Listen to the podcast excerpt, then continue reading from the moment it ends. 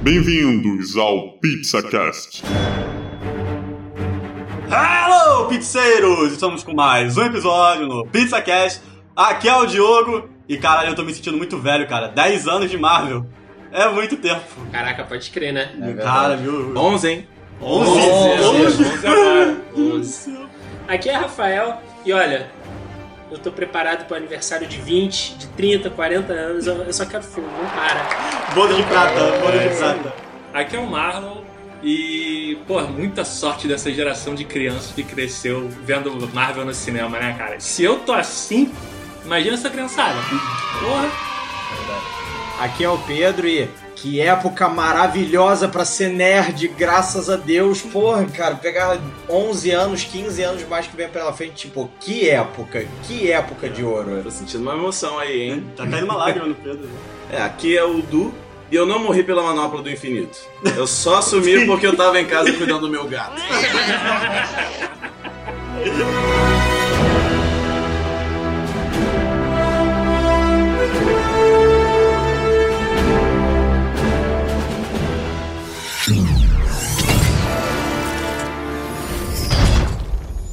throw another moon at me, and I'm gonna lose it.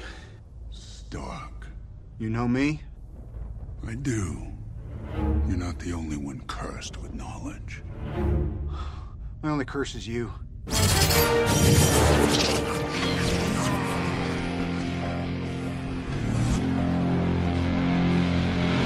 Olha só, esse episódio é o episódio, eu acho que mais importante De toda a saga, né? Das Do nossas vidas. das vidas nerds que aqui sentam nessa mesa. Caraca, faltando cinco dias, quatro dias, sei lá quantos dias para Vingadores Ultimato. Tá chegando, o importante é que tá chegando. A gente tem que fazer a revisãozinha do que, que são 10 anos de MCU. 10 anos. 11. 11 anos. 11. Eu tô errando igual a introdução do. tô errando que nem Isso é tudo combinado. Só tudo enganado. Mas sabe o que que causa isso? Aquele 10 no símbolo da Marvel. Exatamente. Eles ainda não atualizaram Não pra 11. atualizaram. É porque passou de 10 eles ficam se sentindo velhos. Eles falam, não, não. Se eles não atualizaram, eu ainda tô certo. Mas enfim, são 11 anos de, de MCU e a gente vai tentar dar uma relembrada o que, que foi essa trajetória de crescimento da Marvel pra despontar pra virar hoje referência em filme de super-herói, filme que a gente gosta. É, lembrando que a gente vai seguir a ordem de lançamento dos filmes, não a cronológica, né? Então, a gente vai pegar desde o primeiro filme aqui, que a gente vai falar do Homem de Ferro, né? E daí a gente vai seguir pra quando você chegar no filme já tá prontinho pra entender as referências, se o filme citar alguma coisa, né? É, mas botar aqui que boa parte segue um, um caminho normal, assim. Só alguns filmes que são feitos no passado. Então não vai. É, Capitão Marvel, exemplo. A né, gente explica tudo, vamos lá. Mas vamos lá, vamos lá. Então, começando aí na fase 1, na Marvel, temos Homem de Ferro, lançado em maio de 2008. Cara, esse filme daí é do cacete, né? Foi um filme que abriu as portas, né? Caraca, foi, Foi, foi, impressionante, foi uma aposta muito alta da Marvel no Robert Downey Jr., que tava atagadíssimo, Tava tava, sumido. voltando de crise pessoal, de, de envolvimento com drogas e etc. E eles apostaram no, no ator, no que ele já no histórico dele de boas atuações. Ele veio, ele, vesti, ele o Robert Downey Jr. vestiu a camisa e ele mesmo falou no filme no final do filme: Eu sou o Homem de Ferro. Não, E não. a partir daí, filho, ó, Não, e todo temos, mundo. e temos aí a primeira, a primeira cena pós-crédito. Ah, Que era com o Nick Fury. Ah, mas tu falou um negócio, falou um negócio que é engraçado, né? A Marvel apostou, mas muito tem que dar mérito pro John Favreau. Não, com certeza. Que ele que liderança- bateu. Não, ele que bateu o pé que ele queria o, o Downey Downey Jr. Jr. Porque a, a Disney, a Disney, ó, a Marvel queria outros outros atores para Uhum. pro, pro lugar do Downey Jr. E aí ele bateu o pé e falou, não, é o, É, é o é papel esse. do Downey Jr. E eu entendo ele perfeitamente. Imagina você ver o teste de cena do Robert Downey Jr. fazendo o que ele fez sempre. Porra. É, pois é. Não, isso porque eu ouvi dizer que iam chamar o Tom Cruise pra É. fazer o negócio. O- Os boatos são que o Tom Cruise falou que não tinha cena de correr e ele negou o papel. Pois é, imagina, imagina o Homem de Ferro correndo hoje em dia em vez de voar. Ao invés de voar, né? Caraca. Caralho. Porque, tipo, ele podia chegar mais rápido correndo, o Tom Cruise. Pois né? é. Então, A turbina seria nas costas, não nos pés. nossa. Mas a, a pergunta que importa é: vocês conheciam o Homem de Ferro antes? Não. Mas assim, Não. Com a profundidade, com a Ah, profundidade que tem hoje. Eu sabia que era um, um herói meio B. da Marvel. É, eu conhecia ele já pela, pelos Vingadores, mais pelos Vingadores. Eu nunca parei pra uma- prestar atenção nas histórias só, solo dele, mas eu sabia das grandes sagas da atuação que ele tinha, do, da, da inteligência, e do já um papel de semi-liderança dentro dos Vingadores que ele tinha o tempo todo, né? Mas ele não tinha esse destaque nem um pouco, entendeu? Robert Downey Jr. cravou que ele seria um marco pro, pra Marvel a Uhum. partir dali, entendeu? É, eu também só conhecia ele de, dos quadrinhos, mas a- admito que muito pouco, cara. Muito pouco. Assim, só nas grandes sagas, né? Que eles utilizavam. Mas é o interessante é ver como é que a Marvel ela resgatou o. é- é- é- isso a gente vai repetir muito nesse episódio, né? Ela resgata heróis por causa dos direitos a- dos filmes que foram vendidos. Eles resgatam esses heróis B, C, D da Marvel pra tornar primeiro escalão, né? Uhum. E o Homem de Ferro foi um deles, né? Ninguém conhecia o Homem de Era Ferro. bem pouco isso. Só quem era muito nerd mesmo, que lia quadrinho, sabia quem ele era, talvez de algum jogo, tipo Marvel versus Capcom da vida. Porra, É, é, por aí. E aí, hoje é tipo, figura ícone da, da cultura pop, né? Você vê o Homem de Ferro tá em qualquer lugar. Não, e, e mais uma vez mostra, tipo, tinha que ser o Robert Downey Jr. Tinha que ser ele. ele- Tanto que várias pessoas, até outros diretores, é, quando os produtores também olhando e falaram, cara, você é, você nasceu. O próprio Stan Lee mesmo, depois quando ainda virou, quando ele terminou as gravações, ou coisa assim, ele virou pra ele e falou, você é o Homem de Ferro, você nasceu pra isso. Vocês gostam do Impressionante. filme? Eu gostei muito, eu, gostei muito do Eu primeiro. gosto Bom filme. pra caramba. Eu- Bom. Na época misturou minha cabeça e hoje ainda gosto pra caramba do filme. Eu achei que ele. A tecnologia já evoluiu, já evoluiu, mas eu acho que ainda- pra mim ainda envelheceu bem. Envelheceu bem, eu peguei pra ver recentemente, agora há pouco, e a, eu vendo o CGI da armadura, tudo isso, cara, envelheceu bem. Sei, uma, uma perguntinha antes né, de continuar. Vocês estão fazendo o dever de casa? Dever de casa. Vendo todos os filmes. Tá. Todos os filmes? Ah, Como é que é- está é a vida. maratona da MCU? Não, isso tô é, bem. Isso é a vida. Tô tão, tô, tô tão bem fazendo dever de casa que ainda boto outro elogio pro filme. A trilha sonora também do Homem de Ferro tá espetacular. Não tinha como botar o- outras bandas como Black Sabbath e ACDC. É, marcou muito, veio muito marcante também a trilha sonora e diferenciando também do, do- de filmes mais antigos, né? Do, até do, do que tinha de herói, que era uma trilha própria, né? Os, os filmes da Marvel vieram aproveitando na, no Downey Jr., ele chegou com uma, uma, um pop- um pegada pop né, na, na trilha sonora, né? Que marcou por muito também o universo a partir daí, né? Muita coisa veio com uma pegada pop e até vinha uma coisa mais autoral que Até, até nos próximos filmes, eu, eu lembro que quando eu fui ver o Vingadores 1 de novo, quando o Homem de Ferro ele entra em cena em algumas da- das batalhas, ele entra com músicas do, do É, ACDC também. se tornou uma na, marca na trilha sonora ali. junto. E como o Diogo falou, no final do filme você já vê que tinha ali o, o John Favreau, o, o John Favreau não, um- uma cabeça pensante da Marvel que pensava no futuro, né? A, tri- a- a cena final, já com o Nick Fury, já falou, caraca, isso aqui vai pra algum lugar, isso aqui tem um caminho. Não, e apresentou, Gente- da, e apresentou da SHIELD ainda. né? É, já apresentava a SHIELD, que era coisa que a maioria que tava no cinema falou, que SHIELD? Hã? É, E quem já estava ligado no quadrinho já tava, caraca, o que, que vai é. vir por aí? é. Não, qu- quando você vê aquela cena final é que as mãos, pra quem é fã mesmo, pra quem gosta, assim, já acompanhava um pouquinho antes, quando você vê ele no final do sofá. É, você conhece a iniciativa Vingadores? Cara, o. É, ele, falou, ele falou com outro tom, né? tremendo, Mas já. não foi tão casual assim, mas Não, não. É, mas Você conhece a eu iniciativa Cash? É, Sabe o que que eu acho engraçado? É que ninguém conhecia o Nick Fury ali. Exatamente. Ninguém sabia, porque o Nick Fury dos, dos eu, eu, quadrinhos, conhecia, assim... eu conhecia só por causa de jogos, mas. É, mas, mas vale, mas vale ressaltar que, tipo assim, o Nick Fury, a figura do Nick Fury mudou nos quadrinhos Com o Samuel depois Jackson. do Samuel Jackson. Ah. Ele- os quadrinhos abraçaram a persona do Samuel Jackson, a fisionomia do Samuel Jackson. É, ele já. Como o Nick Fury. Nos Supremos, eles já usavam. o- Quem fez o Nick Fury lá usava a base o Samuel Jackson. Então falou, pô, vamos convidar o cara e já encaixou perfeitamente, filho. Acabou que é o que todo mundo reconhece como mainstream agora. E o engraçado é que, assim, aí vindo pro outro mês, que é o Homem de Ferro veio em maio de 2008, e em junho de 2008 veio o Incrível Hulk. No mesmo ano, No mesmo ano. e já. Bom, É, aí o É Incrível polêmico. Hulk... É, o polêmico. Incrível Hulk É, tem esse- algumas polêmicas, né? Não, e esse filme que se passa na favela do Rio, não é esse? É esse mesmo. Ah, aí.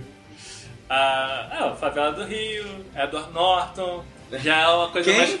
É, Mark é. Ruffalo, que você É, quis dizer? Não, não, incrivelmente não. É Edward Norton, um ator que problemático no meio, de, que é pra quem tá atento a isso. É, não, né? mas, mas pra quem tava antenado justamente no que tava acontecendo do filme, ou de, sabe de algumas informações, é que, por exemplo, o Edward Norton, ele justamente ele saiu do filme por causa de divergências com, com a produção O mesmo. Pois é. Edward Norton, ele tem divergência com todo mundo que não é o Edward Norton. Se bobear o Edward Norton, tem divergência com o Edward Norton à noite. É, entendeu? ele da- daqui a pouco ele Só faz dois, o próprio é. filme dele, sozinho. Ele cria, cria o próprio universo É. dele sozinho. Esse aqui, ó. Esse aqui é o meu, esse aqui nesse meu universo ele aceita. É, mas ele briga com ele mesmo, assim. Agora, alguém deve se arrepender amargamente aí de algumas coisas. Ah, com certeza. Se não ele, o empresário dele, né? Porque com certeza. Que concordou com ele. É, bom, é. E aí, e aí você tem Ah, o, ainda bem que não foi ele. o Nossa. CGI do Hulk, né?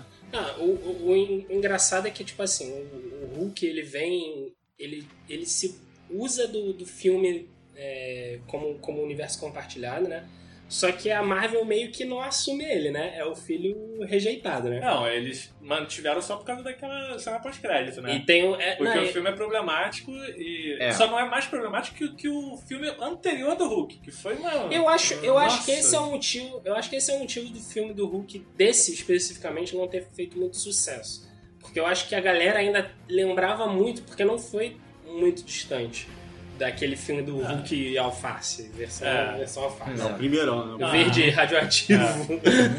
é radioativo mesmo, né? Ou abacate radioativo. Pois é, era complicado ali. Aquele filme do, do Hulk, cara, ele tinha uma montagem de quadrinhos de botar várias telinhas na tela que no, no Homem-Aranha no Aranha Verso funcionou. Mas Uhum. no Hulk tava ruim demais, cara. Nossa, muito ruim. Tentaram fazer isso também no, no Botoqueiro Fantasma 2, mas foi outra merda, nossa É senhora. aquele espírito de vingança, espírito pra se esquecer. Não É, vamos nem falar desse filme Ah, aqui, não, vamos lá, porque... então. Porque a Marvel nem conta ele. Nem Não, conta. o, Então, o engraçado é que se, quando, quando você é, faz uma pesquisa assim por alto, Por isso que eu Vou- falei, ó, desculpa, Rafael, aqui é criançada, tem, tem que estar feliz com o que tem aí, entendeu? Porque a gente já passou por muito Pô, filme ruim. Exatamente. Só- Já tanta besteira até chegar a esse nível bom que tá hoje. É, eles falaram que eles dizem que o filme, é, em termos de recepção de bilheteria, foi bem aceito, inclusive. Foi, teve 263 milhões de dólares de bilheteria mundial. E na época é, abriu com 69% no Rotten Tomatoes, que é o site de, Ah. de avaliação de crítica. É bom. A expectativa do Hulk nessa época era alta por causa da fusão da, da NBC com a Universal Studios, que até hoje é detentora do, Do Hulk, né? dos direitos do Hulk. Por isso que a gente não tem mais filmes solos do Hulk. Eu acho que, eu acho que assim, é, é engraçado você comparar tipo, com a recepção da época, porque na época 263 milhões de dólares foi pouco mais do que o Hulk de 2003 conseguiu faturar na bilheteria total. Na época isso foi um baita dinheiro.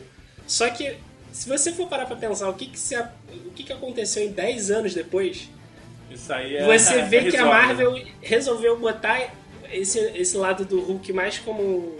apostar no Hulk mais como um sidekick.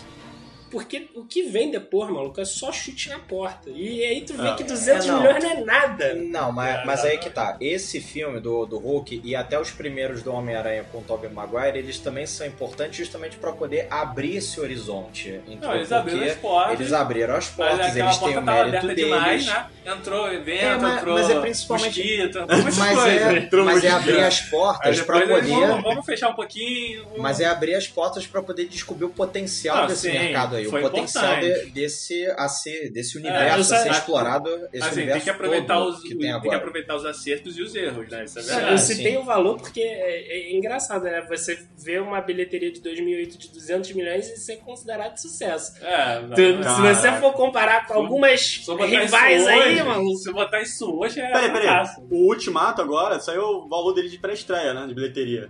É, estima-se que são 900 milhões de dólares no fim de semana de abertura. É. Pô, fim de semana de abertura, maluco. É, Só no fim de semana. Cara, Ah, ah, aliás, fazendo até um outro comparativo, é, por exemplo, se você pegar o, o dinheiro de produção todo que fizeram em Vingadores 3 e o 4 juntos, que eles foram gravados ao mesmo tempo, o orçamento para produzir os, os dois juntos foi 400 milhões de dólares. Então, tipo, o que, o que ele arrecadou com assim, não é nem metade do, do valor do Ultimato. Verdade. Então é, é, é interessante notar que isso mais pra frente, né?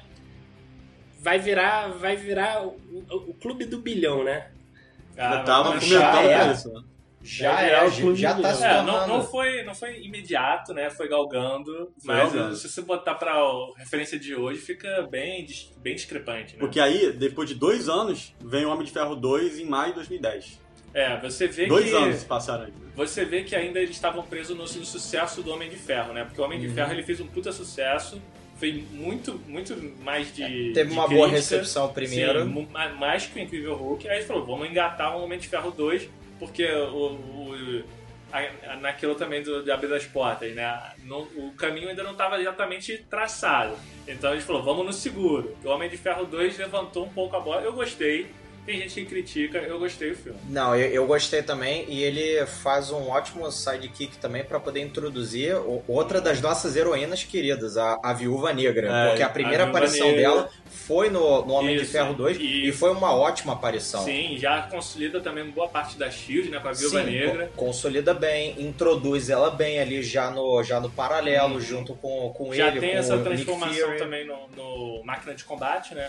Sim, tem a, a de aparição do o ator Rhodes. Mudou, né? O ator, o mudou do primeiro Outro pro que deve estar Outro como, né? que, é, que pediu muito e agora tá, caraca, podia Outro ter que sido, mas... Concordou com o Edward Norton. Ah, ele falou, pô, da nossa saiu, sair também. Ah, esse, é, esse aí que vai conseguir abrir o clube mesmo, o clube dos arrependidos. Vai, vai juntar lá daquela caralho, velho, me chamaram pra esse, eu recusei. Porra, Os cara, que merda. Eu também recusei. É, então, aí, Mas, mas tu. Quem, é, é unanimidade entre a gente aqui? do Homem de Ferro 2? Homem de Ferro dois? Eu acho um bom Eu gosto filme, também. gosto Eu, eu também. achei que ele filme. manteve o Não, é bom. primeiro. Eu achei que tem mais ação. E ainda tem mais ação. É, É, mo- mostra eu- um eu Tony achei- mais problemático, né? Eu acho meio meme. Então. Ih, olha lá, tem que ter... Eu, sabia que você o ia chegar aqui. contra. Não, eu acho Vá, meio fala, meme. se abra. Eu acho meio meme, principalmente o final, assim. Porque, tipo, o final. Aquela cena do, do- dele no, com que seria uma máquina de combate, né? Uhum. No, no parque No parquinho. do Stark. Meu Amiguinhos. Deus, aquilo ali é muito, No parquinho. muito esquisito, cara. Eu olho pra aquilo ali, eu vejo o filme de super-herói dos anos 2000. Não, eu entendo. Ali teve, eu, É eu- muito- teve Mas um é- orçamento reduzido. Não, mas não aí- quiseram botar uma coisa voando, explosão no ar, negócio e tal. Eles reduziram É o. muito esquisito. Eles, eles reduziram o. Como é que é? A cena, né? Num, num, num ambiente só. Uma. Como é que é? Num, É, Mas aí, mas aí no caso. Foi na clareira, foi numa clareira ali dentro do parque, que é muito conveniente. Mas aí no uma, caso uma a gente locação. sabe. Vamos no parquinho, Eles- mano. Eles reduziram a uma locação só, a, a, a, a cena. Um cenário só. É, isso. E facilita, né? Facilita, mas ainda foi bom. Mas aí no caso a gente tava falando do filme como conjunto da obra, não só o final, até Ah. porque, tipo, claro que tem outros filmes dessa lista que a gente olha o final e a gente fala assim, é, o final foi. Pois é, é, e a, e a Mas Marvel o trabalhou conjunto da obra, tipo, o filme, o, o início meio, bom, bom, deu, deu um gás bacana. É, e a Marvel, desde sempre, trabalhou com uma mão de obra, uma mão de obra aí, uma matéria-prima meio escassa. Eles tiveram que ir construindo. E assim, se eles tivessem feito um filme mais limitado, no cenário, que seja, um filme meio meme, e tivesse sempre feito isso, aí tudo bem, aí eu entendo, aí eu não dá pra entender por que, que o filme tinha que ter essa limitação. Agora, depois desses filmes, ah, eles vieram na sequência melhorando cada vez mais toda a Sim. ambientação, toda a Foi. qualidade dos filmes. Então agora eu entendo que as limitações daquela época, na verdade, era uma necessidade para caber no orçamento Uhum. que ainda tinha, ainda era mais limitado do que é hoje em dia. Hoje Tá. em dia eles sentam o pé. Eu- Eu acho a única coisa boa desse filme é, que, é quando o, o rival do Stark assume a, a- o orçamento do, do máquina de combate e ele dá aquela. Upgrade. É- é- não, é aquela- aquele início que ele fala que é a, Ah, ex-mulher, né? a Ex-mulher. grande mulher, ex-mulher, ex-mulher. E Destruidora, aí, tipo, o negócio cai. Quando bate no inimigo, cai no chão de uma forma tão escrota.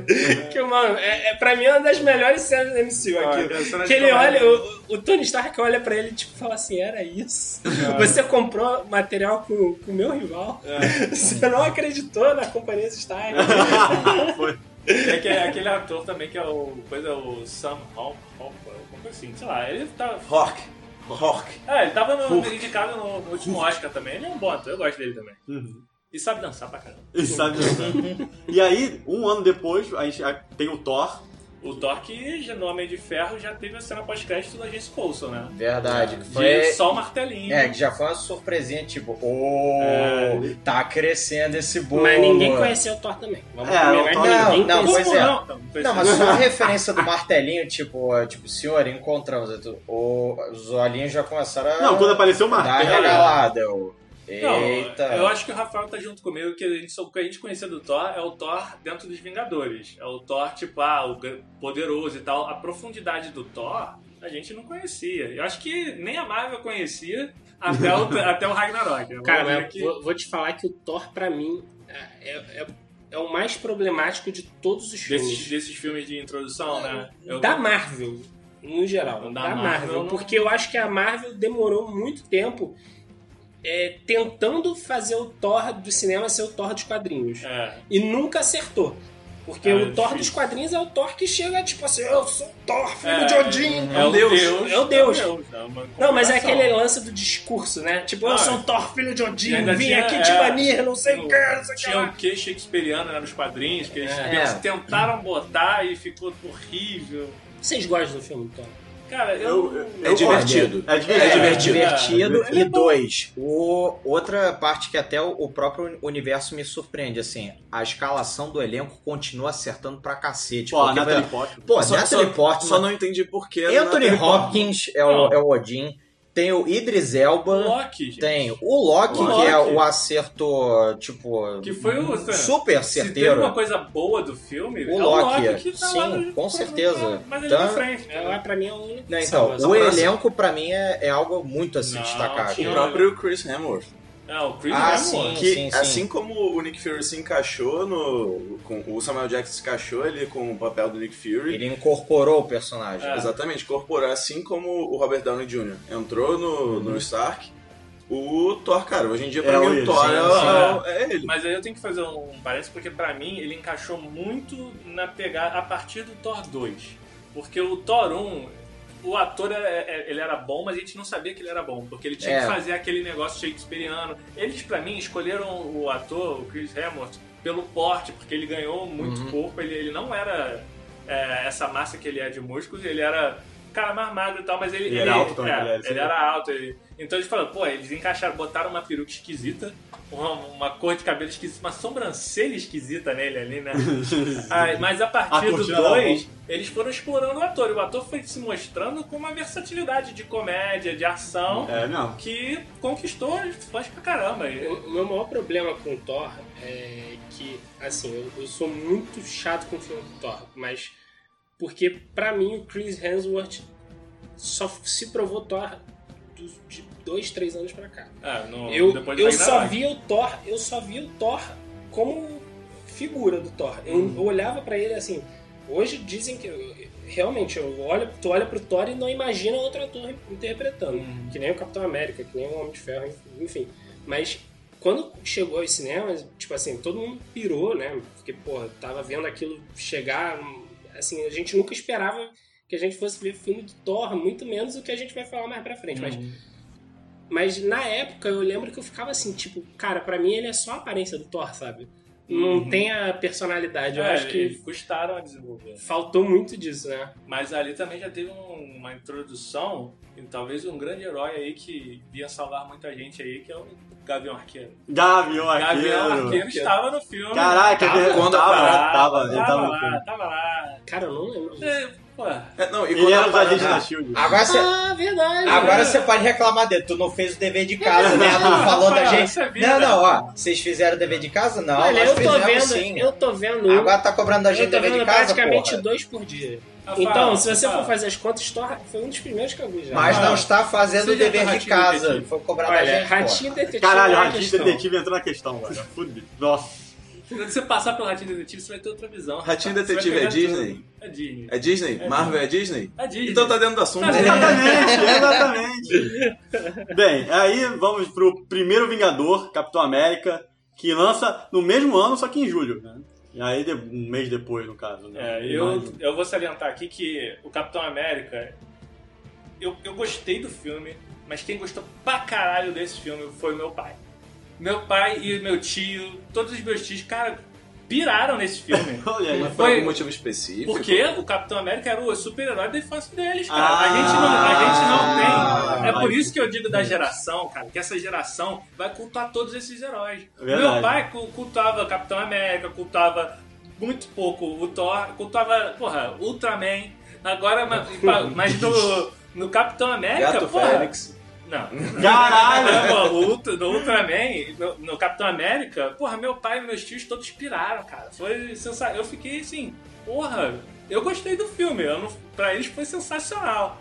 Mas isso, isso eu vejo que vai ser pra gente o que vai ser pra garotada mais à frente. Verdade, tá- tanto é que a escalação do elenco também botaram muito, Muito bem do- dos atores. O, inclusive, o vilão Caveira Vermelha ficou bem, Muito bom bem também. escolhido também. Eu, esque- eu esqueci qual é o nome dele. É, A gente Hugo sempre conhece pe- pelo Hugo Agente Weaving. Smith. É, o é o Hugo Weaving. Hugo. Weaving. Grande mas, elfo. Mas Grande é elfo. também do. Senhor dos Anéis. Cara, esse É, cara é excelente, né, mano? E o, o detalhe é que, por exemplo, em especial tem que mandar um grande abraço pro Robert Downey Jr. por ele ter convencido o Chris Evans Ah, a fazer Ah, é o. Capitão É verdade, América. é porque Ele ele, a princípio, ele não queria. A princípio, ele ficava naquela, ah, não sei, pô, não. Ele ligou, passou o telefone pra ele, tipo, cara, é, você é o cara pra, pra essa chamada. Entendeu? Tipo, ele botou o dedo do tio Sam quase que aponta pra ele, ó. É você. É mesmo. Cara, É você, foi filhão. o chamado da carreira dele, né? Porque ele ia fazer só uns filmezinhos assim. Ah, ele era Tosh- ele era romântica. Tosh Humana. Só comédia romântica. Nossa, o Tocha fantástico. Humana. É, ele, porra, Ninguém quase lembrava aquele é o Tocha Humana. Deadpool já ensinou pra gente. Se você não acerta na hora de primeira, de segunda vai. É verdade, é verdade. Tá na regra dos dois aí, maluco. E acertou, porra, pra caramba. E acertou ele. O engraçado é que o, o Capitão América, ele estabelece algumas coisas que são importantes. É o primeiro filme da, da fase 1 do, do- do- da Marvel. É o primeiro filme que estabelece coisas que são usadas até hoje, né? O, te, o é Tesseract, o Tesseract. O Tesseract que a gente não sabia o que que era. Uhum. Ninguém sabia o que que era. Todo mundo ficou naquela assim, o Caveira, Caveira Vermelha tocou naquilo, morreu. E Ah. aí, tipo, anos depois foi ser usado aquilo. e- Sim, sim. e anos depois foi ser usado como, como É. joia do infinito. O próprio Buck também, né? Ah, sim. Tem o Buck que É, e o vira... pessoal pode estar pensando, ah, o Thor, veio, o Thor 1 veio antes, mas no Thor 1 não se falava em Tesseract. Não Falava daquele cubo lá do, do, do- do planeta de gelo, do, do, É. do gigante de gelo, entendeu? Era outra parada. Então, realmente, era um mistério que tava ali no ar, entendeu? Não, eu achava que... É engraçado, porque como tudo é mais ou menos início dos anos 2000 até a primeira década, né? Até 2010, 2012... É, eles têm, esses filmes eles têm muita essa característica de, de pegar a fonte do, do X-Men do, do Brian Singer, de pegar a fonte do Homem-Aranha do, do Tobey Maguire. E aí, tipo, você vê que, por exemplo, o, Tesseract, que hoje, tipo, era parte fundamental da história, mas naquela época você meio que tinha aquela ideia de descartar é, elementos da trama para Uhum. os próximos filmes. Então, tipo assim, Pareceu uma sessão só, né? é, Tipo, o Caveira Vermelha acabou, o Caveira- É, morreu é. o Caveira Vermelha. Ele é tipo é um dos vilões mais importantes do Capitão América Uhum, né, da história. E aí, tipo, o Tesseract ah, é só um artifício de busca de poder. Assim, Não a tinha- gente tinha muita não tinha noção, noção. de escala, né? É. É, é engraçado quando você para pra pensar Ah, não. nisso. Aí já começar a ter, e aí quando entra o, prime- o primeiro Vingadores, mano. É. Aí em 2012, um ano depois, É, até, os até com, a é, com a própria ideia do, do Capitão América, eles botaram na já, Capitão América, o primeiro Vingador. Ah, aí o negócio já. é, opa. É, não, ele ele, já Tá, tá, eles, assim, vão, até porque... eles vão apostar grande, é aquele negócio. Vai É. ter aposta grande. Agora, agora é hora do, É, da já aposta. falando em Vingadores com a SHIELD, com, com a agência Coulson. Até com a, com a própria cena pós-crédito do, do, Do Capitão, Capitão América. América, Se você ele olha no final, é justamente ele acordando na, na cidade anos depois e, tipo, encontrando o Nick Fury. E é, então, é tipo, engraçado porque no, no início dessa cena, né, ele acorda no, no coisa de hospital e parece que ele ainda tá no É passado. verdade. porque E a SHIELD montou uma sala do- simulando o passado pra não assustar ele quando ele Uhum. acordava. Mas ele, pelo jogo do rádio, ele sacou que Jogo aquele de beisebol. de beisebol do rádio, ele falou, esse jogo já aconteceu e eu ouvi esse jogo. Cara, é, Então, a- por ali ele se tocou que aquilo ali era tudo armado, saiu e foi. E aí o Nova Nick York. Fury, é, Nova York, toda diferente do que ele conhecia. Nick Fury chega e já E aí começa aí. E aí começa Os Vingadores, que foi a grande a- aposta aí. Nossa, esse filme, cara, é dos, Não, dos crossovers de É heróis. um, foi é um divisor de águas, cara. Não, um não de tem águas. como falar. É o, é o Big Bang desse universo da Marvel. Se, se tem como definir uma frase é: se o universo da Marvel existe hoje, o Big Bang que causou, que criou esse universo todo, se chama Vingadores 1. Cara, era um filme que tinha que dar certo pra Não. continuar, porque aí já é a fase 1 da Marvel. E aí você tem a importância, que é a Joia do Infinito, que é o Tesseract, que Engraçado que eles também não usam o termo Joia do Infinito, né? não, Não, usam. O Joia do não Infinito usam. não, eles usam o não Tesseract. Que aí é... Que, exatamente. Aí não Mas, bate nisso. é, mas ali no- no- nos Vingadores, né? Não tem esse negócio de Joia dos Infinitos, mas você tem a introdução de uma nova. Que nem o Pedro falou, né? É, o- a- ele culminou nos Vingadores, são só quatro anos, se parar pra pensar, a fase 1 são só quatro anos, mas são quatro anos de preparação e o próprio Vingadores expandiu o universo pra caramba. Uhum. Ele traz uma ameaça alienígena, traz o exército alienígena, traz, traz cetros. O Loki volta, que é o primeiro retorno de um herói em outra franquia. Pra você Já é? ver que. Não, do, do vilão, no caso. É. Mas que é de uma franquia aparecendo em outra, assim, então já tem. Já, já, já, já mostrando que a, a equipe agora precisa, aumentou a escala de, de poder, né? E culmina lá no Thanos, É. né? Já, É, já é, diz assim, mas o o- Thanos vem aí. mas e é de o- lá, cara. 2012, Quem- quem Thanos tá- vem aí. Quem tem que dar muito mérito também é justamente ao diretor desse filme, que também fez isso acontecer, Sim. que é o Josh Whedon, entendeu? Ele é, foi muito certeiro, principalmente até no roteiro de escala, assim, por exemplo, dá um tempinho pra cada um, por exemplo, um tempinho vai um, um tempinho vai outro e outro, até que acontece aqu- aquelas cenas de, de crossover, entendeu? Uhum. Entre os heróis, por exemplo. No Quando final, você vê né? na, na batalha. Não, durante o- os combos da, da Batalha de Nova York, por exemplo, o Homem de Ferro atirando É. com o raio e o, e o Capitão América desviando o raio pra poder Aham. espalhar nos outros. Isso é O verdade. Hulk e o Thor em cima do, do bicho É. voando e quem termina no final, tipo, eu ganhei essa porra. Bum, dá um Aquela soco. pequena coisa que já mostra que tem uma rivalidade. Já tem a Quem é- Quem é o mais forte, Hulk ou Thor, já tem essa rivalidade. E, cara- uma cena, impressionante, né? O- uma coisa também muito boa pra lembrar do Josh Whedon, pra mostrar até que ele mesmo fez o dever de casa, é que se você lembrar da- das revistas em quadrinhos dos Vingadores, você vai até lembrar bem disso, Marlon, é que os Vingadores, quando eles se juntam até nos quadrinhos, eles têm uma relação assim um pouquinho problemática entre eles, assim, umas picuinhas uns com os Uhum, outros, entendeu? sim. umas implicâncias. Essas mesmas implicânciazinhas é. Você vê como se fossem piadas no filme, entendeu? De vez em quando, momentos descontraídos, assim, que nem o Tony virando pro. é, virando pro Capitão América falando, e aí, esses músculos aí, tipo, tu faz o quê? Pilates? É, é. Zoando o outro de velho, né? É, não. Assim. Ou, ou então a melhor frase que, que virou pra ele falando, o Capitão América virando pra ele, ah, sem essa armadura aí tu é o quê? É gênio, bilionário, playboy, filantropo. Não, os memes vem tudo aí, da referência do Capitão América. Não, aí. mas é, é esse negócio de você pegar Das da- das revistas em quadrinhos, até de você ler coisa assim, que tem uma implicânciazinha um com o outro, Sim, sim, sim. É, que mas- dá um momento de descontração Ah, também. mas tem aquela- Isso foi muito E acertado. a, e a cena final, depois, claro, né, pós-crédito, que eles estão no. Acaba toda a batalha, eles resolvem a situação, aí eles estão na lanchonete. Comendo, ninguém fala nada. Então, todo- Aquela cena é muito boa, cara. Muito Tipo, boa. depois do trabalho, happy hour. Não, a gente assim, vai, caraca, vamos falar sobre a batalha, empolgadão, não, tô cansado, só comendo. Que foi uma cena que eles gravaram só meses depois, né? É. E o pessoal falou que o, o- o Capitão América tava com barba, bigode. Ele tava com barba. Ele esconde a barba Ele com a, com a esconde mão. com a mão, ele esconde e com a Ninguém mão. repara, ele tá todo mundo meio assim, né? Todo. Com a mão. Esse foi o primeiro filme que eu vi em IMAX. Sério mesmo. Eu, Eu tenho, acho que. Eu, eu tenho um carinho Vale, com esse é. filme porque foi o primeiro filme que eu fui ver É, em IMAX, que eu falei longo- assim. Eu lembro que quando. Esse vale. Pois esse é, vale. eu lembro que quando anunciaram, falaram, assim- eu fiquei assim, meu Deus, eu preciso ver esse filme. Que que é isso, cara? A Porque, quantidade de herói, né? Cara, pra época, era, um época, negócio, era um não negócio só isso, surreal, como eu- mano. Não só isso, como eu lembro até que as redes sociais em si, tipo, estavam fervendo, todo mundo comentando, comentando direto, caralho, caralho, velho, que filme é esse? É. Eu assim, É um negócio, era, Já era um- tava- é um fenômeno. É, os É heróis um estavam se popularizando. fenômeno. Pois é, não só os Não era heróis. coisa só de nerd, mano. É, reforçando o que o Pedro falou, cara, toda a produção tá muito de parabéns, inclusive os atores. Porque assim, pegar um monte de, de herói, um monte de. de- sabe, alguns mais protagonistas, outros mais, mais coadjuvantes, você conseguir acertar o tempo de tela de todo mundo pra conseguir mostrar a história.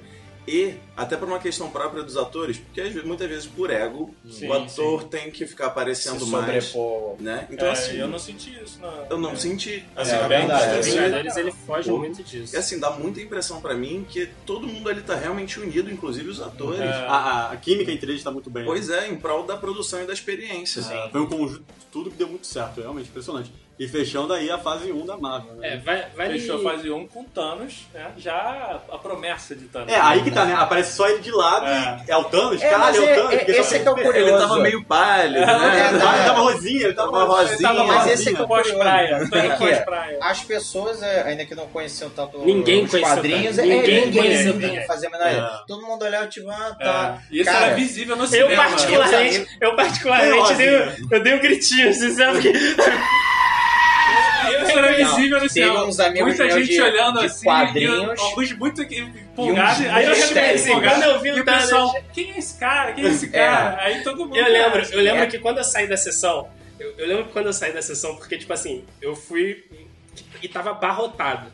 E aí, tipo assim, tinham, eu lembro de duas, duas pessoas do meu lado que quando acabou a cena pós-crédito, tipo assim, eu estava literalmente surtando, porque o Thanos é- já é mais conhecido da Marvel já. Então, eu fiquei assim, mano, é o Thanos! Aí, tipo, as pessoas, quem? Aí eu, Thanos. Aí eles, tá, mas o que que ele é? Eu, cara, é um dos vilões mais importantes da Marvel, como assim? Não sei o que, não sei o que lá. E É, é engraçado tu ver que, tipo, hoje, é, Thanos é, tipo, referência. Se você for em qualquer lugar É, do todo mundo falar Thanos, tipo, Vão reconhecer. Ah, é, é reconhecível, né? Com, com certeza. Aliás, até ouso dizer uma coisa que eu vou puxar lá pro final. De quando chegar no Guerra Infinita, que eu vou dizer, ó. Thanos é o novo Darth Vader.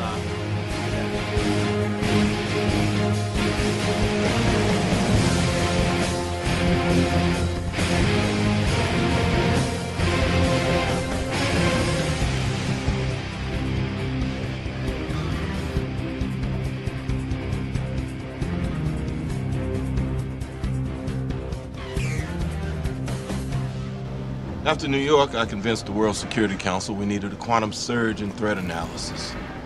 For once, we're way ahead of the curve. By holding a gun to everyone on Earth and calling it protection. You know, I read those SSR files. Greatest Generation? You guys did some nasty stuff. Yeah. We compromised, sometimes in ways that made us not sleep so well. But we did it so that people could be free. This isn't freedom. This is fear.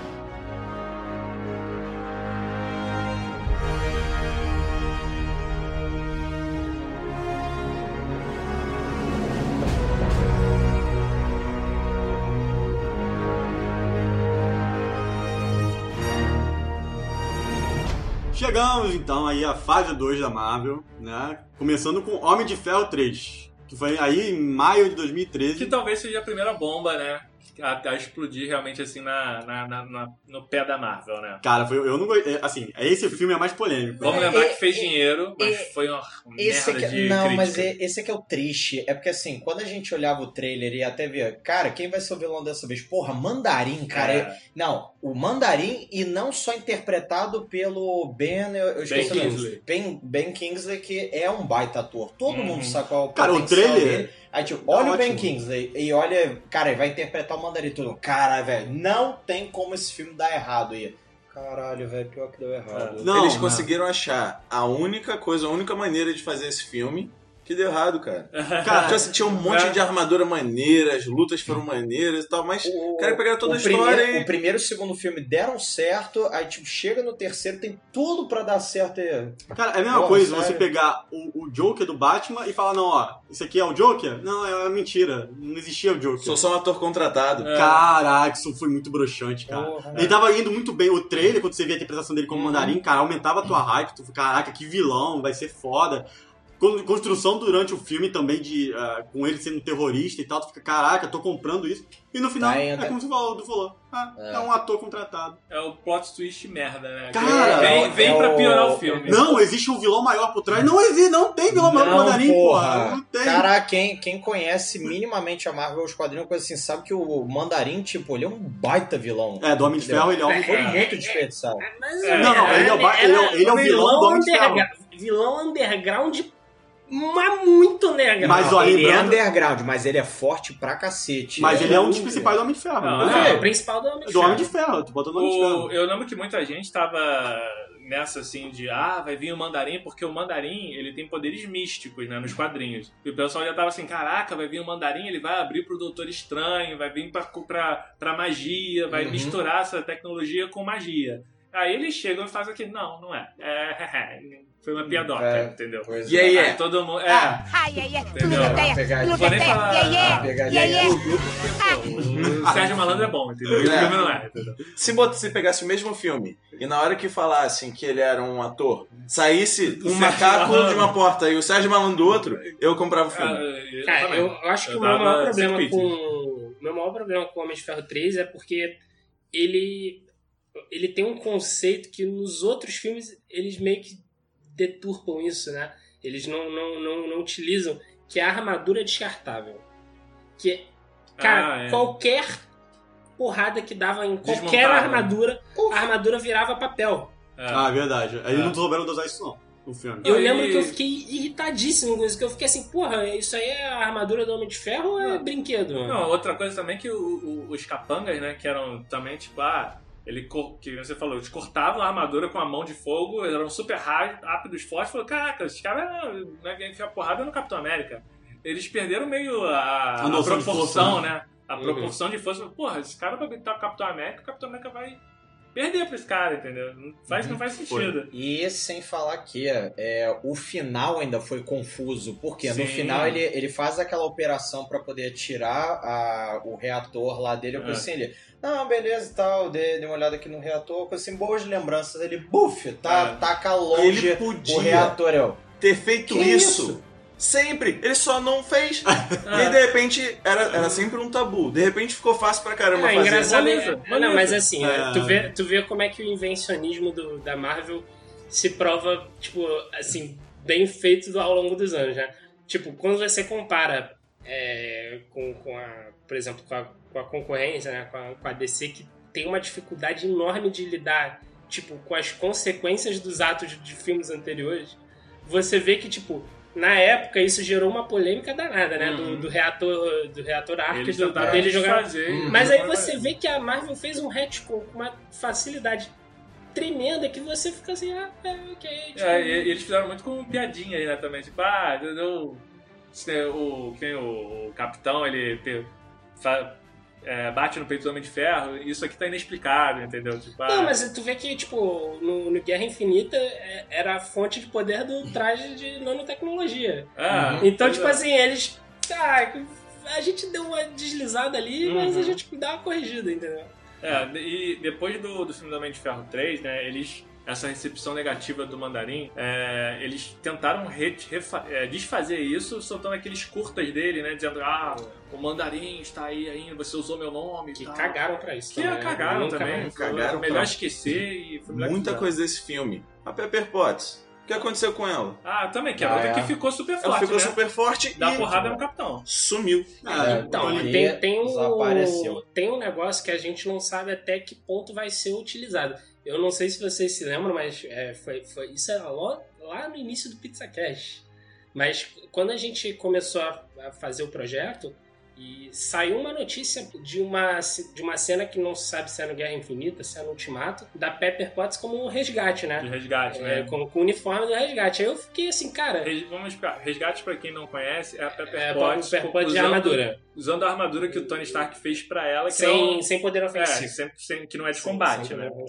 E aí, tipo, tu, tu vê que, tipo, eles pegaram essa ideia daí, tipo, meio que descartaram. Ninguém sabe o que, aconteceu também com esse dela overpower, Mas né? falaram Com- que gravaram. Não, mas eu tô falando dela com vírus no ah, filme. sim, sim. É. Tipo, a gente não sabe, nunca mais saiu nada da, Uhum. da Pepper Potts, tanto como resgate, mas também esse, ne- esse lance que aconteceu com ela no, No No 3, Homem de né? Ferro ninguém 3 falava é- nada. Falaram de, de, de- do final do filme, né? Falaram de, ah, consertar e tal, fazer outro tipo de cirurgia pra Fizeram um Pra mim- apanhado genérico, né? Pra tentar desfazer aquilo, mas ninguém sabe se aproveitou ou não. É, não pra entender se, no caso, estabilizou o poder dela ou curou. É, até porque já tinham alguns, Ou- alguns dos capangas já estavam estáveis, Pois entendeu? é. Então, Aí então, é, saindo do Homem de Ferro 3, que saiu, foi um filme polêmico da fase 2, vamos pro Thor, O Mundo Sombrio.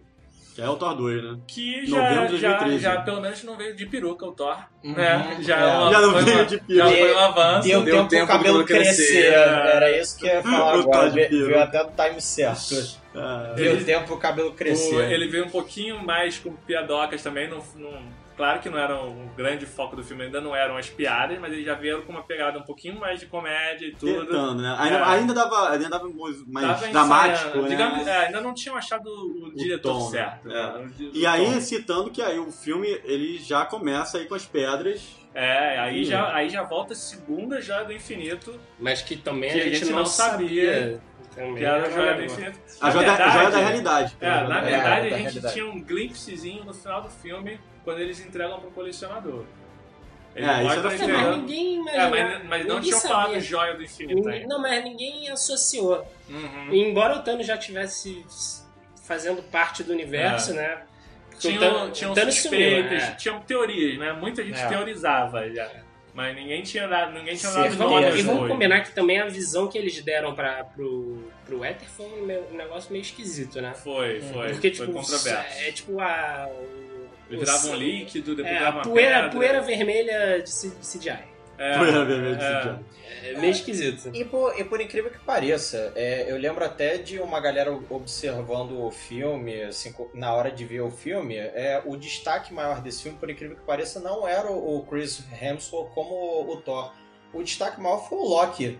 Ah. Foi o Loki. ele já tá sendo mais Nesse destaque do- filme. do Thor 2, o, o Mundo Sombrio, É. né? Que na, na hora que ele aparece, até tem várias cenas em que ele literalmente rouba a cena É, no 2. No Vingadores, verdade. né? O Loki estoura a cabeça de muita gente. Não, porque... sim, ele estoura. Não, mas, sim, mas se ele ganha notoriedade, né? separado, é, até o Thor 2, o, o Loki ele se destaca muito mais do que o, o próprio Sim, todo Chris mundo, todo mundo tá esperando o o, desenvolvimento do Loki, né?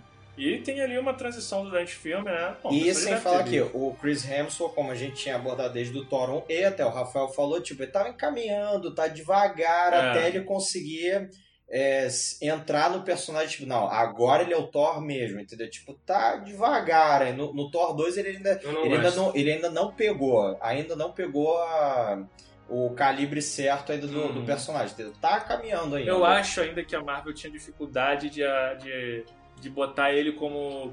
aproveitar o lado comédia do ator, entendeu? Porque ele come, nessa época que ele começa a ser chamado pra outras pontas de filmes e você vê o lado cômico dele que funciona bastante, entendeu? Eu, A Marvel foi descobrindo isso, eu, eu, eu só acho interessante que, tipo, o, da fase 1 e da fase 2, mas a, a- ela meio que se corrige no percurso, mas ah, eu acho que a fase 1 e a fase 2 elas têm um grande erro de se basearem é, muito assim, tipo, problemas grandes demais que à à primeira vista talvez só fossem é, solucionados pelos Vingadores. Uhum. Mas eles dão uma forçada de barra pro, pro cara que tá fazendo o filme resolver sozinho, entendeu? É, Então, tipo, tu vê, tipo. isso vem fi- desde o Homem de Ferro 3. Pois né? é, Homem de Ferro 3 é, é um exemplo disso. E aí que tu fica assim, caraca, não tem como ele solucionar isso. E, e o Thor, idem, Uhum. sabe? Eu- e- e eles depois eles têm essa, essa mania de botar o herói fazendo uma, uma ponta no filme pra meio que dar uma dar uma quebrada né, ne- ne- nessa, nessa, nesse negócio de tipo assim, escala, né? Uhum. Da grandeza do filme, do acontecimento, né? E eu, eu, é isso que me incomoda no Thor, no, no Mundo Sombrio, porque o filme é, é muito. Ele tenta ser muito grandioso. É dramático pra caramba É, também. É uma dramático. carga a, a fase emocional. 2, a fase 2 sofre muito com esse pós-Vingadores. Tá sempre aquela pergunta, por que não chamar os Vingadores? E eles sempre É. têm que ter. Uhum. Exatamente. Tá emplacando uma desculpinha pra ter um só herói ali. Pra- É, mas ó, tem essa tendência aí e no, no último Vingadores, dá pra ver que eles só chamam alguém quando precisa. É. Bom, Tá na última- resolve, tá bom. Se um mas- resolve, mas- beleza. Não, Se mas é dois engraçado resolve... que eles contextualizam, né? Porque, tipo assim, tem o fato do, do Steve Rogers estar tretado com Tony Stark. É, então, é. assim, tem uma explicação, Aham. né? É, então, aí saindo desses dois filmes que ficou muito aí divisor de águas, né? Eu achei bem morno também, pra mim. Aí vem, no ano seguinte, Capitão América, o Soldado Invernal, que, cara, esse filme foi maravilhoso. Esse talvez foi um dos, um dos grandes acertos da fase 2, que foi. Que, que assim, se o pessoal, depois do Capitão América 1, podia não estar não tá tão empolgado. Esse filme veio pra quebrar as expectativas de todo mundo. Todo mundo saiu, caraca, esse filme é bom pra É, caralho. tanto- Passou tanto minhas é que expectativas. Porra, pra mim passou demais. Tá entre, no mínimo, os cinco primeiros melhores filmes, assim. Você pode até ter o Vingadores 1, 2, o, o Guerra Infinita agora, mas você pode ter certeza que tanto o Soldado Invernal quanto Guerra Civil, que os dois, inclusive, são dirigidos... Foram os primeiros filmes dirigidos pelos irmãos Russo, que agora estão no... é, que vão dirigir o Ultimato, é, foi justamente onde eles apareceram e se destacaram. Ó, Foi. são esses caras aqui que vão é, começar a trabalhar para desenvolver o, esse universo da Marvel. E aí você vê, tipo, como é que, como é que a Marvel ela já começa a estruturar é, termo de lançamento de filme parecido com o que a gente tem até hoje. Foi, foi. Aí depois disso, então, do Capitão Soldado Invernal, que, cara, eu- esse filme com, com o Buck, apareceu todo É, inclusive, eu só, só queria destacar também a atuação do, do ator que faz o Buck, que inclusive eu tô. Ah, Sebastian Stan, que é o, o nome É, dele. é. O Sebastian Stan, ele também caiu super bem no, no papel do Soldado Invernal, tanto que ele tá aí hoje e vai até ganhar uma série própria dele junto É, com ele caiu tão bem com que desde aquela época já falavam de substituir o Steve Rogers por ele, né? Desde É. aquela época Dá, já dava falava uns isso. pitacos, dava É. uns pitacos assim, ó. Se, se esse cara aí não durar, não for até o final, ó, a gente já tem É, o, já tinha, ó, o tá reserva, aqui. Todo o fala, reserva ter e sangue ia novo tá pronto B. pra É, e, entrar é, com e é tudo. importante salientar que nesse filme é que a SHIELD quebra. Que aí você Ah, tem o sim. Ah, rompimento da. SHIELD. Que é uma coisa de universo também, né? Tipo. Aliás, eu, eu até bem lembrado disso que você falou, Diogo. É, eu lembro justamente de eu estar assistindo é, desse filme do Soldado Invernal. Tem um diálogo que acontece com o Steve Rogers e o Nick Fury enquanto eles estão andando por aquele hangar onde estão aquelas plataformas que, deles que Uhum. voam, coisa assim. Ele tá falando. É, tem um diálogo em que eles estão ali, tipo, o Nick Fury falando: ah, não, porque temos algumas medidas do governo que nós, nós estamos estudando, talvez para poder botar aqui junto com super-heróis, para poder fortalecer ou talvez limitar algumas coisas. Aí o capitão vira para ele: ah, senhor, mas talvez isso seja ilegal contra a liberdade dos super-heróis ou coisa assim. Eu, oh! Ah, aí, aí, aí, e que aí bateu foi. aquele estado na minha cabeça: guerra civil. é, Guerra civil. a galera especulou Não, e- interessante que eu- né? foi até bom você ter falado isso, que exatamente nesse diálogo, no meio do filme, que veio estar na minha cabeça, eu, Guerra Civil. Uhum. Vai vir Guerra Civil. eu lembro que a galera começou Vai a comentar guerra, muito guerra isso. Civil. É. Não, foi a primeira vez que eu vi ali e não deu outra. Tanto que o próximo filme dirigido pelos irmãos russos foi o Capitão América 3 Guerra Civil. É, também tem no, no- no Capitão América 2 é o filme que o, começa com, com digamos assim, o Nick, Nick Fury sofre um atentado, entre aspas, né? Porque parece ele morrendo, depois ele volta. Não é spoiler pra ninguém, todo mundo já viu isso. Mas, assim, isso também é o... Ou será que não? Ou será que não? Na cara, na cara. É, Então, va- vamos considerar que ele Não. voltou. Então, Ok. aí, exatamente. Porque isso aí Polêmico, tem, tem, Polêmico. abre pra teorias futuras de coisas que, que vão, que podem acontecer vindo daí. Que tipo de teoria? Ah, A gente vai entrar, gente vai Depois, entrar. depois, calma, É, calma. Quando Mas, chegar cara, a Capitã Marvel... A piada é. foi feita depois ouça. É isso.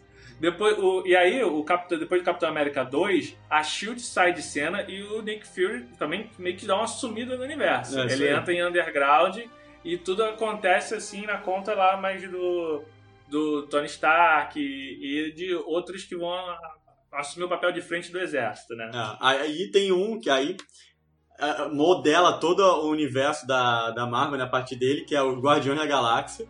Que aí o James Gunn. James Gunn ele consegue trazer toda uma, par, uma, uma parada de humor mais colorido.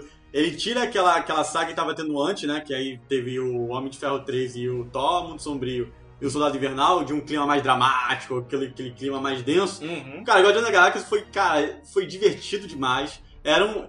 Cara, na- nos quadrinhos eu não fazia nem Cara, ideia Eu de quem eram. fico, eu fico abismado até hoje como Ele eu vejo feito, né? esse filme assim, como esse cara conseguiu pegar personagens C, C, D, cara, nem B. C, D, ninguém, nem os próprios fãs que liam os quadrinhos, cara, ninguém fazia a menor ideia Só de deixa, eu fazer um, só deixa eu fazer um adendo aqui, que tu falou um negócio que, é, se você for parar pra pesquisar, é, tu falou do, do, do Nick Fury entrar em, em ato. Eu vou, vou, vou, vou aproveitar a brecha do, do Guardiões. Mas é, é engraçado porque, tipo assim, é, tem a Marvel Studios e a Marvel Televisão, né? Uhum. E foi nessa época que a, a Marvel, eles meio que andavam de mão dada, né? Com, com, com as séries que já estavam anunciadas, já tinha, já estava acontecendo a Agents of S.H.I.E.L.D. e já estava anunciado o Demolidor, que, que foi a Da- primeira da Netflix. Netflix, né? E aí foi, foi nesse ponto que houve o racha do, do, do presidente da Marvel Television com o da, Do cinema. da- da- do, do cinema, entendeu? Uhum. Ele ali ele começou a, a treta, entendeu? Porque ele, eles queriam que usasse a imagem do Nick Fury, do Samuel Jackson e do Nick Coulson, que foi explorado pra caramba no início da, Uhum. da Agents of Shield, mas ficou com aquela divergência de calendário de acontecimentos. Uhum. E aí esse racha se prolongou até mais, de- mais pra frente com, com os acontecimentos de, de- de Demolidor, que ainda faz referência à Batalha de Nova York Uhum, e tal. Tem, na série É. mesmo tem. Mas, mas é interessante ver que é esse, é esse exato momento. Que aí é, é engraçado que em termos de história ele meio que some, mas talvez não fosse proposital, entendeu? Foi, Uhum. Tu vê que a desavença de dois estúdios acaba gerando esse, esse conflito, né? Uhum. É, de- deu As aquela. fe- fechou a porta, fechou a porta, mas deixou a frestazinha aberta. Deixou o cartãozinho do telefone ali pro Wade ligar de novo. Bateu saudade. Vai Bateu bater aquela saudade. música, e quando a gente fala de música, a gente lembra. Voltando agora. Rebobinando. Voltando pro Guardiões. Só o recurso, só o recurso. Voltando, Voltando pro Guardiões. voltando a E falar o bem de. termo é mojo. O filme ele tem mojo. Mojo? Quem assiste Austin Powers Austin sabe do que eu tô falando. Ah, tem swing, tem gingado o filme. É, Cara, aí exatamente como o Edu também aqui, a música do Guardião da Galáxia foi a introdução aí pra ser um Sensacional, marco cara. e a assinatura do James Gunn pra, pro universo da Cara, MCU. o James Gunn ele veio pra mudar o- a, a indústria, né? O- o- os filmes de super-herói mudaram depois do Guardiões da Galáxia. Foi, foi mesmo. E- Eles, eles fizeram uma coisa que, pra mim, superou a, a dinâmica dos Vingadores, cara. É uma coisa que é, que, é, que é inexplicável, porque os Vingadores eram todo mundo conhecido, to- to- todo mundo já estabilizado. Os Guardiões chegaram, ninguém conhecia ninguém. Uma história, Exato. uma história, uma história concisazinha, uma música que Uma vinha trilha ó, sonora altamente marcante. altamente marcante e que, porra, todo identificável, né? Todo mundo ouvia e já E um grande sentia a acerto. emoção. A, a trilha sonora condizente ali com os anos 80. É quase uma viagem aos anos 80 Sim, através do, sim, do sim, cinema sim. e da música. Sem, fa- sem falar também de design, de, de iluminação, de, É. de, co- de cores que o James Gunn traz, que, que O foi. humor, é, o humor, do- humor, E a Claro. dificuldade, cara. Sério, É. olha os personagens. Sim, Sério, assim, sim. É, um, é um humano, tal, uma alienígena, a Gamorra. Mas, pô, botar o Um- Rocket um guaxinim um guaxinim falante, falante e uma árvore. E uma árvore que, árvore. que só diz uma frase. É, né? mas, mas assim, tem, tem que Não, analisar. Imagina vender essa ideia pro, pro executivo, cara. É. Fala, Olha, eu tenho guaxinim falante e uma árvore que só fala uma frase. Vai- Põe É, e assim, eu vou botar como certo. personagens realmente atuantes. Eles não vão ser mascotes. Eles vão realmente ser, É. integrar esse grupo. Eu, eu acho que o, o engraçado de, é, de, de falar desse momento da Marvel é, que- é que aí você já mostra a consolidação deles no mercado, né? Uhum. Porque quando veio o Capitão América, que foi, pô, explodiu, né, em Não, termos de crítica e de bilheteria, você vê que a, que a Marvel fica com caminho livre pra, pra praticamente botar o que eles quiserem no cinema, né? Uhum. Com, e, e com o Guardiões, que foi uma aposta alta pra caramba, mas é, se você for parar pra pensar, aí o universo da Marvel já tá bem consolidado e a galera já tava procurando, tipo. O que, que vai vir, né? É, procurando o que vai vir, porque a Disney sempre fazia esses eventos de, de a revelação de fase Uhum. e tal. Mas você vê que, embora sejam, sejam personagens muito desconhecidos do público, mas a galera já tava começando a se interessar pelos quadrinhos. Então aí eles pegavam, tipo assim,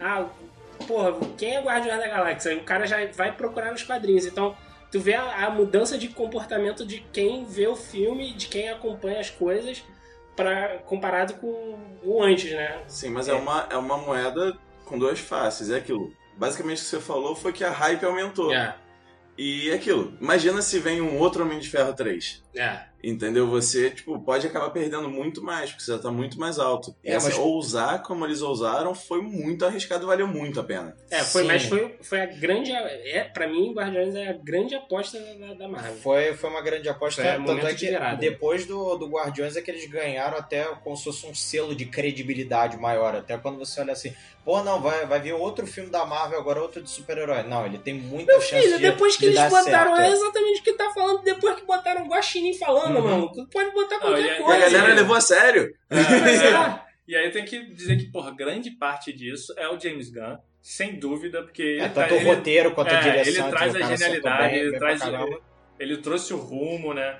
E, e Ah, a escalação. É, e o bom Pô, esforço dos atores. Não, e a fórmula da Chris Marvel. né? Pratt, é. Chris Eu, Pratt, eu acho nossa, que esse filme, eu acho que esse filme é muito se diz da, da fórmula Uhum. Marvel, que falam da, da, da DC que tenta Uhum. chegar ali perto no cinema com, com- com- com os filmes, tentando é, chegar junto como concorrente, mas tu vê que é nesse filme que estabelece a fórmula de fato, né? Que é humor, trilha É. sonora Aham, e história, mesmo. e história É. concisa, né? Mas lembrar, lembrar que, por exemplo, a gente, claro, gosta de- dessa fórmula e tudo, mas co- como até a gente falou no, num dos episódios anteriores do PizzaCast, tipo, a gente torce pra caramba pra que esse que os filmes da DC também voltem a dar certo e que criem um universo tão bom quanto É. uh, tem desse agora, entendeu? Porque eu e principalmente o Rafael Especial, que tipo, a gente olha, cara, como a gente quer um, um universo compartilhado desse, da DC também que dê super certo. Não, tem é. outra- vamos dizer que a DC precisa de fases, né? Ela não tem Dá, fases. dá um tempinho, dá- É. vamos devagar, E aí, vamos mostrar um, um devagar. um E aí, saindo desse do, do Guardiões, temos então aí o segundo Vingadores, Que A foi uma de Ultron. surpresa. que aí foi no ano seguinte, né? Maio de 2015. Não, foi uma surpresa porque, tipo, é, a gente tava muito acostumado. Eu, eu acho que aí foi o primeiro tapa na cara que os fãs ganharam da Ah, Marvel. porque os fãs. Todos, é, toda cena pós-créditos que a gente tinha, a gente tinha um filme logo depois. Inclusive nos filmes dos anos 2000. Uhum. Então muita gente, eu acho que esperava o Thanos Esperava no o Thanos no Vingadores filme, 2. Aham. E quando falaram, eu lembro que foi muita gente falando mal. É, eu Porque lembro todo que foi mundo um balde assim, "O quê? fria muita gente. Por quê? Cadê o Thanos? Não sei o É. quê. Cadê aquela construção? Hoje a gente vê o Ah, tamanho, é. O- a, porquê, a necessidade Ah, de você adiar isso, né? Mas É, é. na época foi. Eu acho que brabo. eles tinham uma coisa ali. Eles pegaram essa ideia e falaram: não, a gente, vai- a gente precisa fazer um filme 2 do Vingadores. Mas eles tiveram tantas boas ideias pra botar mais na frente que eles falaram: não, a gente precisa de estender essa meiuca aqui. É, eles já tinham aí também a, a Disney mostrado numa conferência o timeline mais ou menos do que seria o universo da MCU. E aí, eu não sei se foi nesse momento que já botaram o Vingadores de Guerra Infinita. Não, não, não. Foi no mais à frente. Foi no final. Foi, foi, foi Final da assim- fase 2, né? Foi, a- foi no final de 2015. Foi assim que eles terminaram. A fase 2. Foi assim que eles terminaram a, a divulgação de, de Era de Ultron, quando ele saiu do cinema, que eles fizeram aquela conferência já. E detalhe, é, tudo bem que tem spoiler da fase 3, mas é, eu lembro que foi um evento, foi a- foi a- se eu não me engano, foi a D23, e Guerra Civil não era o título inicial de, de Capitão América. Foi, foi isso mesmo. Não É, era. não, era só Capitão América. Não, era. Capitão América, não, era Serpent Society. Não. É, Serpent não, Society. é, era, não tinha que ainda uma. era todo mundo ficou assim ué o que, que é isso não sei o que e aí mais tarde no mesmo evento eles falaram não Capitão América aí tipo vem o logo da, da, da Guerra Civil crescendo aí tipo a- todo mundo vem abaixo Ah, foi que- isso Não, Não, que foi basicamente um Vingadores É. É, É, disfarçado. é, foi o Não, Vingadores gente, 2.5. não mas é, é engraçado que eles deram a bait no evento tá ligado Sim, que eles botaram um título um título lá vendo do, o- do- do uma Capitão coisa assim que, que, vamos dizer que a concorrência tremeu na base, porque, tipo, eles anunciaram Capitão América 3, aí foi lá a DC e falou Batman vs Superman, mesmo mês. É. Aí depois ele. Aí o a Marvel, beleza. Aí Ok. mandaram o subtítulo. Guerra Civil. aí, aí Batman vs Superman, ok, eu vou para depois aqui. Ele- eles foram peitar e depois fugiram da raia. É. mas vamos voltar pro, pro, pro. Era Era de de Ultron. O que, que vocês acham do Era de Ultron como filme? Olha, é, não, Eu acho eu médio. gostei, mas foi um médio em relação Bom. ao primeiro Vingador.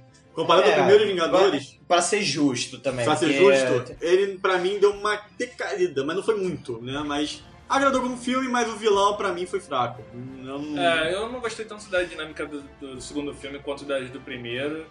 E, assim, foi um bom filme, divertiu, mas. Assim, eu particularmente não gostei. Eu não Aham. gostei quando eu assisti no cinema. Mas agora, depois de ver os outros filmes, eu entendo. Aquilo foi basicamente uma grande explicação pra tudo que ia acontecer. Foi uma explicação pra Guerra Civil, foi uma explicação pra Joia da Mente, foi explicação pra aparecer o, o, o Visão. É, tá, Sim, tanto justamente o Ele Visão aparece ligou aí. realmente tudo. Ele chegou e falou: Olha, gente, eu vou fazer aqui um filme. Vocês Ah, talvez não gostem uhum. tanto tal, mas é uma necessidade que a gente tem É. pra. E foi o filme que Fazer tudo aqui pra finalmente a frente. galera descobriu que a trama maior era Joia do Infinito. É, Foi o é. primeiro filme que falou abertamente Foi. Joia do Infinito. A parada é essa. É, foi o E aí, falou. aí quando Ah. a gente viu Thanos, aí, aí eu, lembro, que- eu lembro que quando eu vi o, o lance do Visão, que é, é um personagem muito utilizado nos quadrinhos, dos Vingadores especificamente, e aí eu falei assim, caraca, eles vão fazer isso com o Thanos. Eles vão por esse lado com o Thanos, mano. E aí, aí sim que eu É, foi, fiquei lá, vem coisa, vem coisa aí. foi como o Du colocou. Foi meio que pra jogar as pontas de como vai ser o universo. E, cara, é, colocou a Joia do Infinito aí pra, pra jogo, né? Porque até aí só tinha as pedras, né? Do, da, que foi o Tesseract e a Joia do, Não, e da começou, realidade. e começou a, a galera ficar louca pra ver o onde estavam as outras, né? Porque o Guardiões Então, que é. já tinha passado tinha apresentado a Joia do Poder, a mas, Joia do Poder, mas exatamente. que era o Orbe, né? Orbe. É, é. Mas que ninguém falava nada. Aí depois que, que a galera. Não, no come- final do filme deu pra entender que era... Não, mas, é. ele, mas eles não usam o termo. Ah, não, não usa, Não não, usa usa o termo, termo. mas você E aí- deduz. Não, tem o Até então colecionador, ele, acho que ele explica, né? Que é uma das joias do infinito aquilo. Não, é do Eu colecionador. acho que ele não fala, Eu não. acho, eu acho que sim. Ele explica que aquilo é uma joia do infinito. Não, porque eu, eu acho que é o. Não é no. Não é no. Destruidor de planetas. É Não é no Era de Ultron que o Thor fala que ah, agora duas das joias do infinito apareceram no universo, eu vou, vou investigar parada. É nesse filme. Hum, Que ele vai embora e ele. Não, é, é no Vingadores. Era de Sim, Ultron. mas no Guardiões, eles já falam que eles sabem que tá com uma joia do infinito ali, eu acho. Que eles levam pro colecionador, né? Aí tem aquele negócio do colecionador dizer Isso, aí é o uma- colecionador aparece, ele Ele pega diz, uma Mas ele delas usa e o abre. termo tipo, do? Eu não tenho certeza absoluta agora, mas... Mas dá que que Olha, se, assim, se ele não falou, dá pra Ele pelo deixou- menos quando é. ele abre o negócio, E quando vê, né? abre e vê, dá pra você deduzir que é. É, Não, e ele explica ali que destrói mundo. E eu acho que até a Gamora, ela dá uma identificada que aquilo ali é um plot do Uhum. Thanos, entendeu? Então... É. Bom, teria que rever pra a cena específica, mas eu achei... Não, e outra coisa ficou- interessante também, pa- aparecia também que eles iam ligar pros mutantes, né? Não seriam bem a palavra mutante, que é, Ah, com o Mercúrio tá. e a. É, qua- quando, Milagres. que, apare... é, quando É. que aparece a Wanda e o Pietro, que são os. É, tá- Wanda e o Pietro Maximoff que resolvem aparecer. Que come- é, isso- aí só aí começou aquela coisa de inu- ah, Inumanos. inumanos, né? Ah. A onda de inumanos Um que veio palpite. dos quadrinhos. Começou aquela pitada assim, tá ser bom. É, a gente talvez não pode usar os mutantes, assim, que tal a gente usar os inumanos? É, isso já tava acontecendo Não, mas assim, dos quadrinhos, É, né? mas calma aí, calma aí. Porque a Wanda e o Pietro são mutantes. Originalmente, Originalmente são, quadrinhos. depois ficou aquele, ah, na verdade são inumanos. Ficou essa treta aí Um de... impasse aí. É, porque a- é um dos são os dois personagens que eles tinham guarda compartilhada com a É, Fox. exatamente. Agora acabou isso. A Disney tá tudo no bolso. A Disney comprou a Fox, agora não tem mais isso. Botou uma joia na manopla. É, e em si, depois de Vingadores Era de Ultron, aí você aí vai pro encerramento da fase 2, que é com o Homem-Formiga. Que também é um, é um filme que era dificílimo fazer, porque... Cara, eu Olha, gostei. realmente. E foi surpreendente. E foi surpreendeu. surpreendente. Surpreendeu. E- E- esse é que é o pior. É aquele filme igual Guardiões. Você não dá nada pra esse filme. Você Cara, olha pra ele, cara, quem vou- é que vai ver é- eu- essa troço? Tipo, você olha o cara É. tá tipo, cara, quem é que vai dar bola pro Homem-Formiga? Aí você vai vai ver o filme. Caralho, velho, fizeram um puta trabalho de arte, conseguiram fazer esse negócio bem feito e engraçado e descontraído. Cara, mas sabe uma coisa que eu gosto nesse filme? A escala. E não é, e não é por causa do Homem-Formiga e negócio e tal. É porque a gente vinha no negócio de, que nem a Rafael falou, ah, tá tudo crescendo, joias do Uhum. infinito e tal. Pá, pá. ligado, ligado. Aí o Homem-Formiga vem E tem uma parada aqui, ó, pequenininha pra resolver, entendeu? E, é um cara, plotzinho aqui. É um herói da vizinhança É um- também. É, um É, herói da é um vizinhança. herói da Quase um vizinhança. Homem-Aranha, entendeu? E o negócio É o Homem fica- Inseto, É, né? o Homem E- Inseto. Eu que é E curioso. funciona muito bem a dinâmica deles, a comédia, o tom de botar o Uhum. Paul Rudd, que é um comediante. Muito bom, né? Já Uhum. foi uma ideia grande sacada que eles já fizeram isso com o Chris Pratt, né? O James Gunn ele fez com o Chris Pratt, que é o, trouxe a comédia dele. Mais um Botou gol. o Paul Rudd, que também caiu como uma luta. Mais o um tempo de de comédia escalação. dele, sensacional. Muito bom o filme. E de, de também, uma curiosidade ainda, é um filme que eu lembro de eu ter visto que super vale a pena você ver em 3D. Porque, por exemplo, se você lembrar Ah, até é. dos outros filmes, não necessariamente os filmes da Marvel você tem que ver em 3D, ou coisa. Eles botam uma coisinha, outra ali. Agora, por exemplo, esse em especial do Homem-Formiga é um que faz, faz valer a pena o 3D. De, de você ver justamente a, a imersão do. De justamente diminuir, aumentar o tamanho. Eu lembro até que a primeira vez em que ele encolhe de tamanho e que ele tá no- numa cena da banheira, você consegue ver todo o espaço da banheira em Uhum. volta com, com óculos 3D, entendeu? Consegue ver a dimensão da coisa. É, É a é. primeira vez em que o 3D, é, para mim, pelo menos, realmente valeu muito a pena de, de pagar e ver. É, é- é engraçado que, tipo, o Homem-Formiga, ele foi um filme que foi problemático do início ao fim, né? Em termos de, de gravação, né? Porque é, era um filme que estava em, em desenvolvimento desde 2006. Foi quando contrataram o Edgar Wright, que é o diretor do Baby Driver, pra quem não conhece. E aí, em 2012, ou seja, lá no, no lançamento dos Vingadores 1, ele começou a, a pré-produção do filme. Só que aí teve divergência de, de opinião com, com o estúdio, Edgar Wright saiu e entrou o Peyton Reed, que foi o que, o que assumiu a- o filme como, na cadeira de direção até o final, né? E ele adaptou algumas partes do roteiro do Edgar Wright. Mas na época isso foi, foi uma polêmica pro filme, porque é, era uma grande aposta ainda da Marvel, porque embora eles tivessem o sucesso do Guardiões, mas era aquele filme que todo mundo ficou assim também, tipo, porra, Homem-Formiga, quem é Homem-Formiga? É, era uma aposta Ninguém levava fé, nebulosa. cara. Não, e eu brincava com esse nome, porque caralho, eu falei, imagina tu ter um herói Homem-Formiga, cara. Você já tinha Homem-Aranha. É, verdade. exatamente, exatamente. Não, mas é, é igual do Guardiões da Galáxia, você olha tipo, cara, não, não vai levar fé ao que você tem. Vamos. Ok, tá bom, eles fizeram o Guardiões da Galáxia, ok, vamos, vamos dar uma chance. Que é a ideia do seu da Marvel. Não, eles, eles, eles tentaram ser o- jogar o mais seguro possível, né? Eles não usaram o Hank Pym como principal, porque o Hank Pym é um personagem complicadíssimo de se Uhum. usar, porque nas HQs ele é todo complicado, já bateu na mulher e etc É, e tal. ele é bem Botaram- polêmico. É, botaram ele Bem como o, o mentor, entre aspas, sábio e tal, que não fez todas essas borradas. E botaram o Scott Lane, que, é um, que foi um Homem-Formiga muito mais do povão, entendeu? Muito mais pro público geral. Foi uma sacada esperta, entendeu? Da, Boa. da É. Marvel. Mas De... aí, eu, fa- eu falei um, um negócio também. Eu parei pra pensar agora. Não, não tinha Homem-Aranha na época. Não, não tinha. Não tinha, era, era, Não. ele foi o primeiro É. Era, o- era um substituto ali É, quase. Mas É. isso muda assim que chega a fase 3.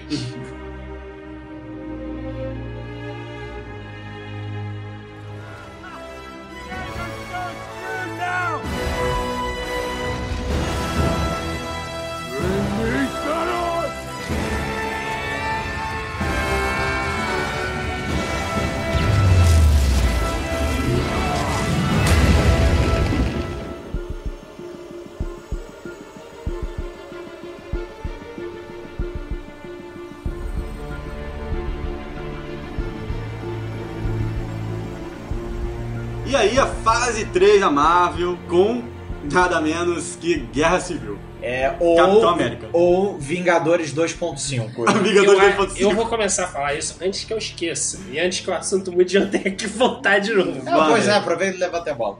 Mas é, esse filme foi um marco pra Marvel. Primeiro marco: Homem-Aranha confirmado no, no- no- no universo da no- Marvel. Ah, universo- isso foi Cara, só dele. É o aparecer no acordo, trailer. é o acordo mais histórico do É. cinema. meu. Só dele aparecer naquele trechinho final do trailer, meu Deus do céu, era de arrancar Tem que- os cabelos, jogar A gente tem alto, que jogar dar- pipoca pro alto, berrar muito. A gente tem que dar créditos a Amy Pascal e Kevin Feige. Obrigado por tornar isso realidade. Realidade. Mas não era isso que eu ia falar. Tem um fato que é, que é curioso, porque o Homem-Aranha, nos quadrinhos, ele é um dos fatores principais da trama do desenvolvimento da Guerra Civil. Do- da saga dos da quadrinhos, saga, da, da saga dos quadrinhos de Guerra Civil. E aí, quando o Anthony e o Joe Russo foram escalados como diretores do filme, em uma das entrevistas foi, foi falado que quando eles sentaram com Kevin Feige pra, pra falar sobre Guerra Civil, eles ficaram desesperados. Porque eles falaram assim, como que a gente vai fazer esse filme? E, tipo, basicamente Kevin Feige jogou essa bomba e ele falou assim, faça, resolva. Se vira aí, filhão. E aí, o, o bom, da- o engraçado da história é que eles nunca tiveram um plano B pro Homem-Aranha. Eles, estavam, sem- estavam contando o eles Homem-Aranha. sempre trabalharam com roteiro, com história, com desenvolvimento de trama, pra, com consequência para os outros filmes. Eles nunca falaram assim, e se a gente não tiver o Homem-Aranha? Então, assim, foi aquela fé cega. Eles já estavam contando que os filmes da Sony iam ser um fracasso. Não era difícil. Não, Eu acho, gente contar com eu, isso. acho, eu acho muito engraçado quando eu vejo isso que eu fico assim, cara, imagina se não dá. Como que ia ser esse filme, mano? era muito fácil de não dar, porque se eles realmente precisassem, esse o preço, cara, deve ter subido muito. Pois Ah, é. Com certeza. Com certeza foi uma coisa aí milionária. Cara, a Disney não deve ganhar tipo nada com a aparição do Homem-Aranha, pra eles aceitarem. Ah, putz, deve ter sido um acordo aí muito. Pra Sony também, ganhou muito com isso, né? É que é aquele negócio, né? Tá vendo que o outro time tá dando certo, a coisa assim, tá bom, eu te empresto meu jogador aí por um tempinho, por uma temporada, coisa assim, dá, dá uma graninha, coisa assim, tipo, é, beleza, tá dando certo, É, tá, ele é tá dando- amável nesse Me- ponto sobre agradar os fãs, né? Melhor até, melhor até do que você apostar em outro filme às cegas ou coisa assim. Cede lá o jogador principal, É, e- cede o, o e- teu Cristiano Ronaldo pra tem poder que jogar lá no conter- time e ganha uma bagatela. Tem que contextualizar também que o Homem-Aranha do, do Tom Holland, ele entra num momento que os fãs meio que estavam aceitando o Homem-Aranha do Andrew Garfield. Que era um dos... É, Ah, era um Amazing Spider-Man. Aceita porque não, era era, era, era, Ah, ser- sempre tinha era que tinha, mas. Não, mas era, mas era o final do, do Incrível Homem-Aranha 2. Espetacular Ah, Homem-Aranha espetacular 2. Homem-Aranha 2. Espetacular Homem-Aranha 2. Ele, o final, em termos de traje, em termos de representação, tipo, a galera tava. Ficou assim, caraca, agora. Será que agora vai? Não, sei o quê. visualmente estava bonito. Agora, Peter Parker não tava ali, né? Era É. um filme todo de Homem-Aranha. Ah. É. O, o Homem-Aranha, o primeiro o espetacular Homem-Aranha 1 veio, pff, é um negócio meio que. Caraca, era, tinha os quadrinhos, era só o seguinte, né? Porque você É. teve que fazer esse negócio aqui. Você, roteiros É porque rodando, rodando e não outro universo. Depois, É. depois isso foi explicado. É. E eu acho, eu acho bom também a forma como eles adaptaram algumas coisas da história. Porque, pra quem não sabe, no- nos quadrinhos, a Guerra Civil se dá por identidade secreta, coisa que a Marvel nunca utilizou. Uhum. né? Então, assim, os, os Capitão América sempre anda sem a máscara, o Homem de Ferro É, idem, Viúva a Negra. Viúva Negra. Então, assim, são, não era uma questão pros heróis no mundo do cinema, né? É, De, de esconder a identidade secreta. Então, o- foi o que o Du falou da, da sedimentação da base do, lá do Sim. Era de Ultron, que eles conseguiram transformar as consequências daquele filme numa escala ali bem restrita, bem fechada pra é, deixar a história redonda, né? E como eu falei, desde a, do Capitão América Soldado Invernal, que ele já tava andando aqueles pitacos ou coisa assim. Você vê a conversa do Nick Fury com o Capitão América, tipo, eu, ih, tá vendo, esse, tá vendo essa ideia, vai rolar. É, já tava dando um bait aí já, pra. já pra- tava dando uns pitacos. É, eu falei, um é um projeto que eles estão estão vendo aí pro futuro. E aí, então, da Guerra Civil, vamos pro Doutor Estranho. Não, eu só, só vou levantar aqui também, porque o, a Guerra Civil, além, claro, do Homem-Aranha, Tem o Pantera Negra. introduziu Pantera Negra, Ah, que sim, foi, sim, Sim, verdade. sim, tem, foi um grande sucesso e tá aí no Oscar, né? Representando no Oscar muito bem, faturando alguns Oscars aí, inclusive, pra, pra finalmente, né, pro, pro time dos super-heróis. Tem que ser mencionado porque chegou com muita relevância, né? É, mas, mas aí que tá, esses filmes mesmo em que tem o crossover dos heróis, entendeu? Seja Vingadores 1, 2 ou até mesmo a Guerra Civil, eles são muito bons justamente para poder introduzir esses personagens que não são tão conhecidos do público e que não necessariamente precisariam de um filme em si. Tanto que você pega até da, da primeira fase lá, quando a gente viu, teve. Tá, a Viúva Negra ela poderia ter ganhado um filme solo desde aquela época, mas aí foi introduzida ali junto com o Homem de Ferro, entendeu? Aí Uhum. teve no Thor, o Gavião Arqueiro já tava dando umas pontas ali, entendeu? Então você ia formando um universo um pouquinho mais devagar e até nesse do, do Guerra Civil apareceu Pantera Negra, entendeu? Aí é que foi vendo o termômetro, eu assim, não, dá pra gente apostar no, no filme aqui agora? Não. Vamos tentar o Pantera, vamos, vamos ver se dá certo. Eu falei assim, Não, e foi muito mais do que eu- foi muito mais uma certo. tentativa certa, assim, de ah, vamos ver se vai dar certo. Não. Eles sabiam que tinha representatividade, eles sabiam do personagem. Do Ele- Pantera, sim. Mas tava- a da, da Viúva Negra, ele sempre ficava lá atrás daquela coisa de tipo, faz ou não faz? Faz, não Ah, mas faz? até hoje faz, tá nesse não faz, não faz. faz. A última Tá- coisa é que eles vão fazer, mas ainda assim tá. Ainda tá nebuloso ainda. né? É, Bom. e aí, como tava colocando, tipo, o Doutor Estranho, que lança aí em novembro de 2016, né, no mesmo ano da, da Guerra Civil, que também foi pra introduzir o, o, o mundo Não, o grande ator, né? Qual é o nome do ator, Diogo? Benedict Cumberbatch. Benedict Cumberbatch. Pepino. Cumberbatch. Benedict Pepino. Um apanhado de pepinos. Cara, que também foi um ator pepinos. que encaixou perfeitamente no papel de Doutor Estranho. Caraca, No- ele é a cara nosso Benedito, nosso Ele é Benedito, querido Benedito, nosso Sherlock, também bem conhecido aí na, na outra série. Ele tá muito bem, Sherlock. Dispensa elogios. Temos dois Sherlock Holmes Dispensa. nessa, nessa É série. verdade. Dá até pra usar o meme. Temos- parece que temos um Sherlock Holmes É, aqui. temos dois Sherlocks Dois? Essa dois. deve ter sido a piada interna do, do Vingadores de Guerra Infinita, cara. Com Com certeza, certeza. mas o Benedict ele dispensa comentários, todo mundo sabe que ele é um excelente ator. Inclusive, é, pra, pra quem não sabe também, uma curiosidadezinha muito paralela. Vocês lembram que, por exemplo, quem fez a, a, cap- a captura de imagem de Do movimento Smaug. do Smaug? Quem do fez Hobbit, a. gente, o dragão no- do Hobbit. do Hobbit, o dragão do Hobbit, quem fez aquela captura de movimento, Foi aquela ele, interpretação, muito bem. foi o Benedict, entendeu? E o Watson era o, o Bilbo, né? Então. E o Watson era o Bilbo, então já, já tava tudo em casa. Tá tudo em família, tudo em família. Agora- Já sabe a tabelinha. Que filme, E é Que cheio filme- de referência. né? que herói e que, cara, que efeitos aquilo. Ah, então, eu, eu acreditei Não, muito na, naquela magia. né? O mais psicodélico de todos. Não, a, a dimensão, envolvendo então- dimensões, cara, é genial, porque a- a- mostrando os poderes, como o Du falou, da, da- dessa coisa do, de usar aquela. A mão dele, né? Mostrando Uhum. aquilo. que- Porra, eu achei genial a construção. E que a atriz também, né? Que, que faz junto com ele, qual é o nome dela? A Tilda conta- Silton. A, Ih, Tita Silva, a caraca. mestra dele no filme. Também tá muito bem no filme, né? É, Grande tá- atriz, né? Tá, anciã. É, Eu anciã, tava anciã. anciã do par Não, romântico. e- e Não, é- vai- vale ressaltar que é uma, da- é uma das mudanças da Marvel, né? Porque no, no- no- nos quadrinhos não é anciã, né? É, é o Ancião. ancião. Uhum. E foi uma, foi uma mudança que, porra, a galera abraçou, né? Sim, sim. E Abraçou. deu certo, deu certo pra caramba. E que é, eu lembro também que esse filme ele foi, acho que foi uma das primeiras indicações do, de algum filme do MCU que foi indicado ao Oscar por efeitos especiais que É, eu ele lembro. já vinha sendo quando eu, indicado, né? eu tava assistindo da, da, ainda da É, mas, premiação mas do Oscar. chegava muito como azarão. Não chegava com peso, assim. É, mas, mas eu acho que Ah, essa foi a primeira muita- como, como efeitos especiais. Como que efeitos especiais foi a primeira né? indicação, É, né? Tá tipo. Doutor Estranho. Engraçado ele não ter ganho, né? Porque. É, não, porque, Ah, tava correndo, né? É, eu não lembro feita. também. Aquela cena da, da, da dimensão espelhada, mano. A dimensão espelhada, isso Que, mesmo. que é do, de- deles em Nova York, aquilo ali, porra. É genial, né? Aquilo é absurdo. E, e é engraçado que eles abrem espaço pra. É mais um filme de, que, que aborda a Joia do Infinito, aí já é. Eles já abraçaram aí, Ah, resolveram já- abraçar. Já, Já explicaram que aparece, o que aparece a própria... Não, e, e é engraçado como eles. É nesse filme que eles expandem, tipo, eles realmente abraçam falando assim: a gente não vai contar só a história terrestre.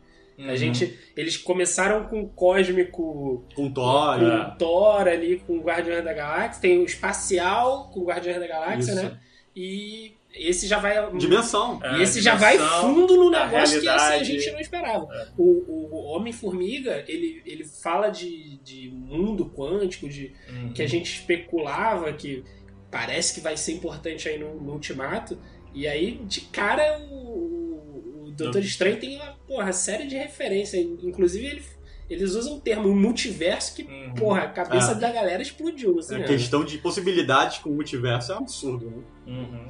E aí, é, e até que você falou, do, que é aí que ele utiliza o poder dele, que é a joia do tempo. É, uma situação também do filme é que, tipo, o, o ator, o David Cumberbatch, ele não é assim de tanta... Benedict. Benedict. É, Benedict Cumberbatch, isso. Ele não é... não tem uma veia cômica tão alta quanto outros atores que vinham sendo escalados. Mas ele compensa isso com, com atuação e car- carga, né? Tudo que ele, ele... Ele é um personagem que você olha e você vê seriedade, você acredita muito. Tem uma Tanto- presença É, a forte. presença dele é tão forte que ele ganha relevância no Guerra Infinita como batendo de frente com com, com, Tony Stark. com Tony Stark e o, Uhum. e o, e o, É, das estrelas. Star Lord. Star Lord, isso, Senhor vai das fazer o Estrelas. Senhor das Estrelas. Eu sempre lembro Star Lord, nunca lembro Senhor das Estrelas. É, mas ele tem um É. certo tipo de, de graça, só que é uma graça, sei lá, é uma comédia Meio muito inglês, né? inglesa. Meio inglês, é, assim. exatamente, meio inglesa, meio Isso é- sarcástica. é, até Uhum. o, a, a- uma coisa do filme, que o final dele é, é assim, né? Uma jogada inteligente pra ganhar, né? Eu achei isso muito, muito legal também no. Mas no- esse no final filme não precisa de, de, de- de coisa engraçada, porque a gente já tem o personagem engraçado do filme, que é a capa. a capa é, É genial, a capa é o personagem engraçado do filme. É, É um como bom, é um bom alívio cômico. É, isso é o diretor. Só Né, E, e não só alívio cômico, ela é realmente um, é import- muito importante ali. Ela salva ele, ela- é um sidekick. É o sidekick. É o É, sidekick. Pois é, pois é. Já, já serve, já serve, já tem a importância necessária pra. Ele não precisa ser engraçado. A capa já é. Cara, a- o tapete é o a, capa, a capa muito, é muito no tapete da Aladdin. esse É é- muito do Aladdin, Genial. caraca, velho. Não, aí pegando esse. Aí, então, aí. Vendo aí no- na questão do humor Guardiões da Galáxia Volume 2, voltando em maio de 2017, com uma pegada também do que era o primeiro. Não, de- que- Depois que deu certo a fórmula do primeiro, aquele negócio. Ih, deu certo. Vamos Vamos, vamos pisar no acelerador? Vamos enfiar o pé na Não, jaca? você Vamos. percebe que é, é formando como se fosse uma banda de música, né? É. Tipo, uma É, banda mas- musical. É Mas não legal. só isso, né? Como eles expandem é, sentimentalmente, né? Eles É. exploram o Ah, passado sim. do, do Peter Quill e o final é, é de emocionar. Você tem, assim, no final do filme, um dos finais mais emocionantes de toda a saga. É verdade. Da, de todas as fases da Marvel. É, Talvez um filme que mais emocione seja esse Guardiões da Galáxia. Também, mas o, mas o, o calibre do humor também tava Não, tá muito sim, bom, sim. tava muito O humor, engraçado. ele cobre o filme inteiro. Você não espera que ali por baixo É, tenha, tá rolando. uma veia dramática Tá tão rolando profunda. É, uma coisa dramática, pesada, São uma coisa muitas assim, camadas, tipo, né? é muita... E ele muita- consegue deixar leve, né? É um filme, é um filme pesado com é, cara de só leve. que é tratado de maneira bem leve por causa do... Seja o Baby Groot, aquela É, coisinha é isso que eu ia falar. Ele, ele apresenta o melhor personagem do MCU pra mim. De todos, sem, sem sacanagem. O meu personagem favorito do, do MCU é o Baby Groot. Olha, Eu discordo, mas eu concordo que ele tem as melhores falas. a cena. Vocês decoraram as falas também? Porque, De- porra. eu- Decorei, decorei, é Mas- muito difícil. Mas a, a cena dele, do. Se eu não me engano, é do, do Peter Quill com. Qual é que é o nome? Yondo. Yondo, Yondo. Ele, ele preso e ele tendo que pegar a crista do Yondo, cara. Ah, cara, Aquela aquela- cena é hilária, mano. Eu- a eu- montagem. Não, muito boa, muito boa, muito boa. muito Pega boa. a crista! Aí ele vai traz um dedo. traz um armário. traz uma cueca. Mas foi exatamente o que eu falei. É que eles viram que o humor do primeiro deu certo e falaram, tipo, não, vamos meter o pé acelerador, vamos o pé na jaca. Eu Agora, acho- ok, não, cara, tua receita deu certo. Eu acho engraçado, fundo. pri- principalmente quando ele traz o dedo. Força. Que ele fala assim: você não tem uma coleção de dedos em conserva, não, né? Aí, não. Não, não, Não, não. é, tem um ponto importante. Esse filme ele acaba com a invencibilidade do Peter Quill. Porque ele ali, ele, ele era imortal até o planeta dele, o Eagle, É. sobreviver. Então, Sim. por isso que ele sobrevive no primeiro É filme. engraçado, né? Porque ele apresenta o Peter Quill como sendo, entre aspas, é, te- tendo poderes nesse filme, e nesse filme ele acaba com isso. E quem acaba com isso é o próprio Peter Quill por vontade própria, por, e no final diz: qual o problema de ser igual a todo mundo? Pô, isso, isso é muito coisa de Eu acho que a mensagem. Eu acho Essa que a mensagem mensagem. final do filme é muito forte pra mim. É, Eu, eu acho que é melhor do que do, do, do primeiro filme. Eu, eu, eu, eu já falei isso algumas vezes aqui no PizzaCast. Eu sou muito crítico do primeiro filme. Porque eu acho que Você o. não tem o gingado, esse é é o problema. Você não Isso pode- é- Mojo. Você- Tá com Mojo. inveja Mojo, daquele Mojo, gingado. você pode Mojo. ter ganhado o vilão com a dancinha. Ah, Mas- que mas- isso, deixa, mas eu- Se você tem aquela ginga, aquele emoji todo, pô, você pode. Mas, mas eu acho que é importante, o o Guardiões, ele, ele introduz certas coisas legais, né? Ele introduz, de certa forma, ali, eternos, celestiais. Sim, sim, já tem Então, tipo, É, é, um sim. negócio que, Dá uma expandida gigantesca. quem sabe aí, fase 4. quem sabe, quem, Quem sabe, sabe. quem sabe, quem pelos sabe. rumores. Andaram mencionando a Don Warlock aí, né? Ah, É, e a cena, pós- a A cena, cena pós-crédito.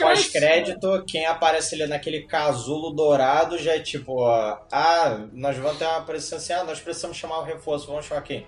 Adam. Só- Ah, só- não, só- muita gente falou, Adam. muita gente depois dessa cena falou, falou que ah, o Adam Warlock vai estar em Guerra Infinita. Não, Não. né? não Não. estava. E você vê que tem coisa planejada ali. Por Ela isso, ela graças a Deus, o James Gunn voltou pra Não, e terminar aí. detalhe, detalhe, uma das curiosidades também, que eu- hoje eu- quem tá trazendo as curiosidades pra A esse gente. episódio sou eu. Não, Eita. não, eu também trouxe algumas aqui de vez em quando. Mas que competição é essa? Eu quero trazer novidade também. Traz Fala aí, Dudu. Joga Eu ainda não sei, mas eu vou pegar meu celular aqui. Não, é a mas, mesma uma, arma que eles estão usando. mas uma das, uma das curiosidades desse filme é que o James Gunn falou que tem um easter egg, que esse filme é lotado de easter eggs, mas tem um easter egg que ninguém descobriu até hoje. É o maior mistério. E tá, por enquanto, tá sem Ninguém nada. sabe qual Nem é. quem criou. Nem- Nem quem criou Não, sabe o que é. inclusive, descobriram um recentemente, que é na cena que o, que o Ego tá apresentando como ele fertilizou a- o mundo, né? Aham. Aí descobriram um easter egg naquela cena. E aí, tipo, a internet bombou porque todo mundo ficou assim: é esse o easter egg? É esse que tava todo mundo escondido, porque é um negócio de questão de frame de segundo mesmo. E aí o James Gunn falou assim: não é esse. E aí, tipo, É. todo mundo ficou assim: não, como? Como é possível? Easter egg de um frame de segundo pra mim é Jequiti. Total, É mais ou total. É o, é o easter egg subliminar. Mas fica a curiosidade aí, né? Porque, porra, até hoje ninguém sabe. Bom, e aí, vamos pro Homem-Aranha de volta ao lar, estreando em julho de Homem-Aranha. 2017. Posso, posso só fazer um adendo aqui? Claro. Eu tenho uma novidade. A cantora Adele se separou do marido.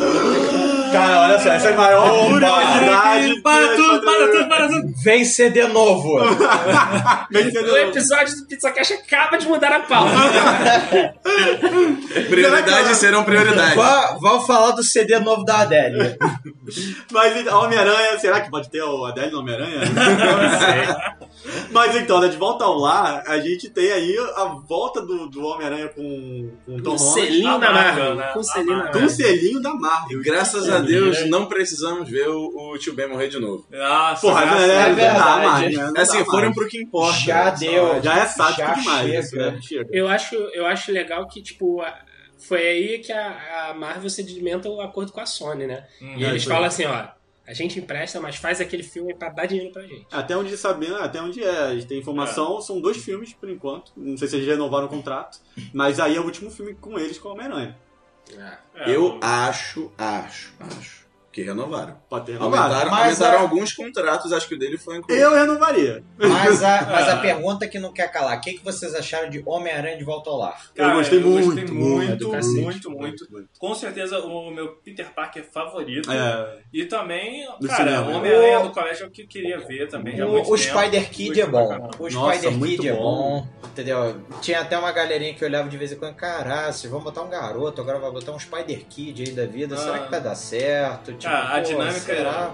A dinâmica Pior que tinha gente que duvidava. Eu via muita gente que duvidava se o Spider Kid ia dar certo, mas aí, tipo, pior que É depois do porque não tinha filme. 30 anos na cara, né? Todos os outros tinham 30 anos na É, cara e pegaram um garoto de 30. verdade. Eu só acho ele não- engraçado. Ele não é garoto. Sabe o que, que eu acho curioso no, no- no filme do Homem-Aranha?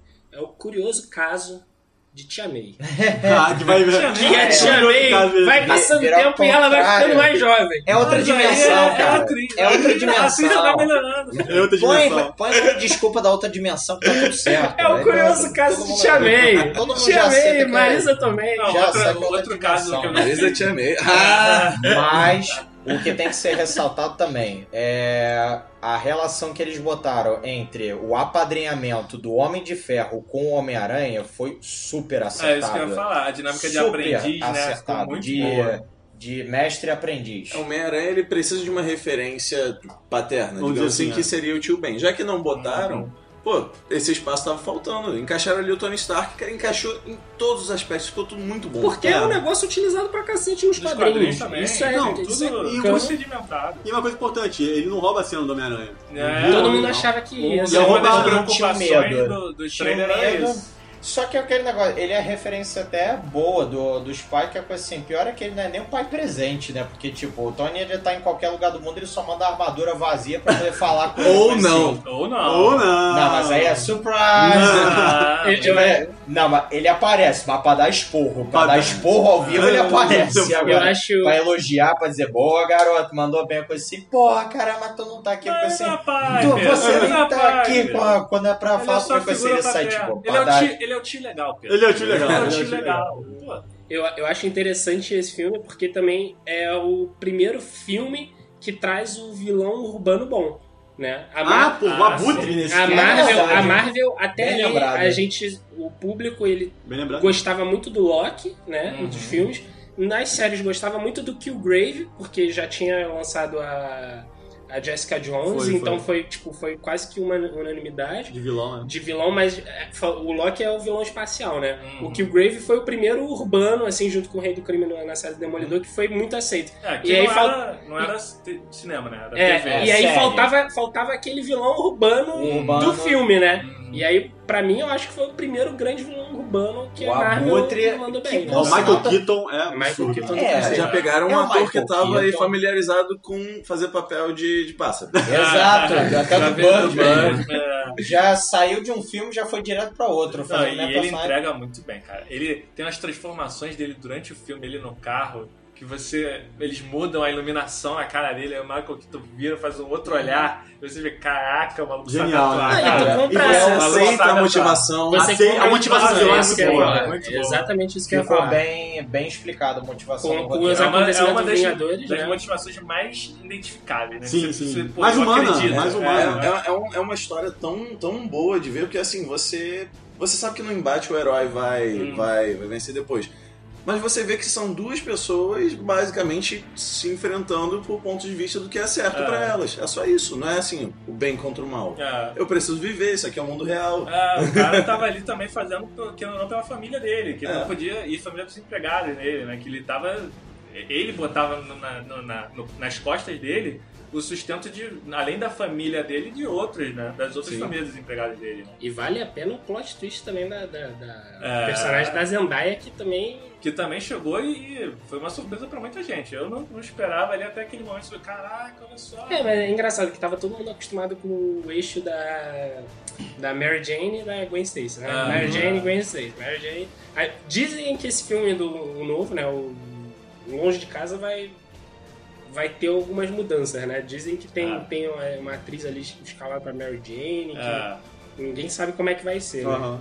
Mas fica aí a, fica aí a dúvida, o que, que, vai, o que, que vai ser pra frente. É, e aí, né, passando pra, pra 2018, Pantera Negra. Não, tem Thor, Não, né? não. Não, Tem Thor, desculpa, Thor. desculpa. Eu errei, errei. 2017. Então, em 2017 e Thor, novembro. Ragnarok. Cara, três filmes, né, em Não, é, 2017. foi aí que eles começaram a fazer três filmes. Foi né? verdade. Só Tinha trazido 2017, 2018 e agora 2019. É verdade. E aí a Thor Ragnarok com pegada lá do James Gunn, né? Que, cara, já chegou como um dos meus filmes favoritos, sério mesmo. Eu gostei muito de Thor Cara. Thor Ragnarok achou o tom. Ah, É, Cara, Esse, achou. esse E o filme Tom é deixou James Gunn. umas Gunn incógnitas na minha muito. cabeça. E eu, essas incógnitas até o Rafael vai falar bem. Vai lá. É, eu fiquei O Pedro preocupado. levanta uma como se o Rafael tivesse que saber o que, que o Pedro tá pensando. né? Porque é, é o meu poder. Ah, eu leio mente.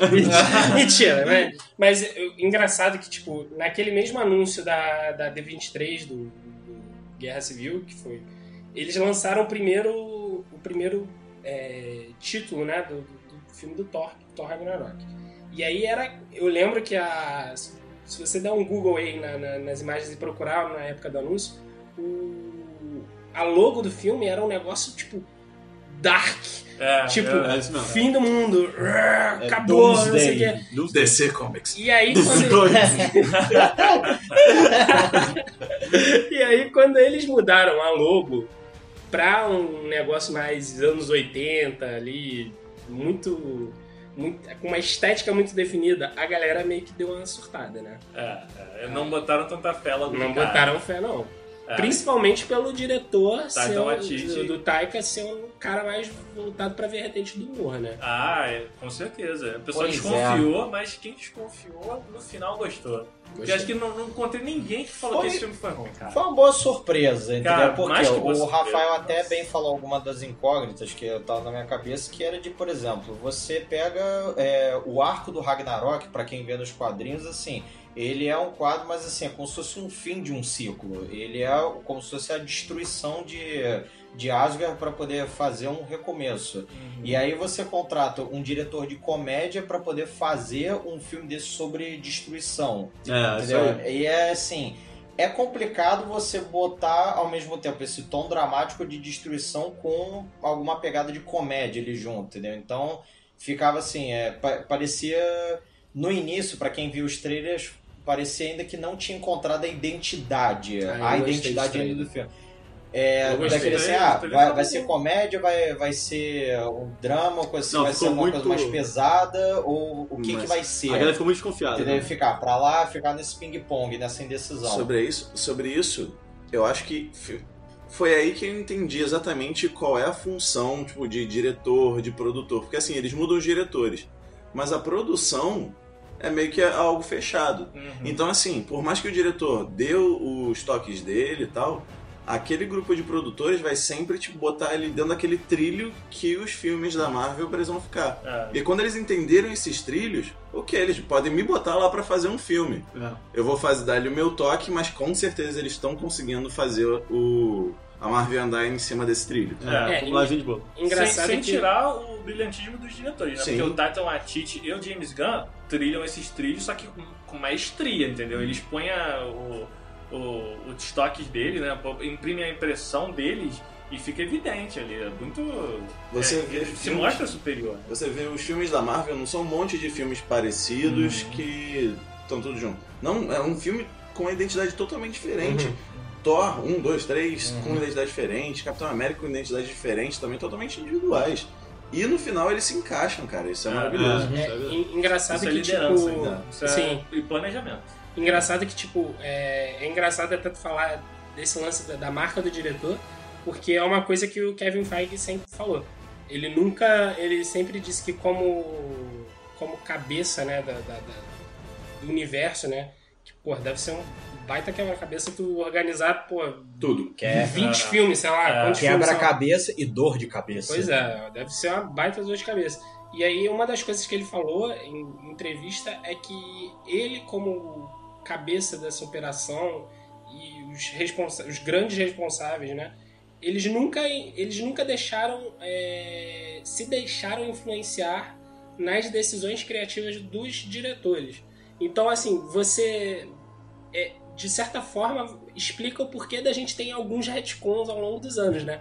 Mas você vê que uma das coisas que ele, que ele fala, inclusive nessa mesma entrevista, que é, que é importante, que ele fala que ele não exigia é, certas escolhas dos diretores, mas que ele apontava alguns caminhos. Ele falava assim, olha, se você quiser ir para esse, esse, esse lado, porque a gente mais na frente vai ter a ideia de fazer esse, esse filme.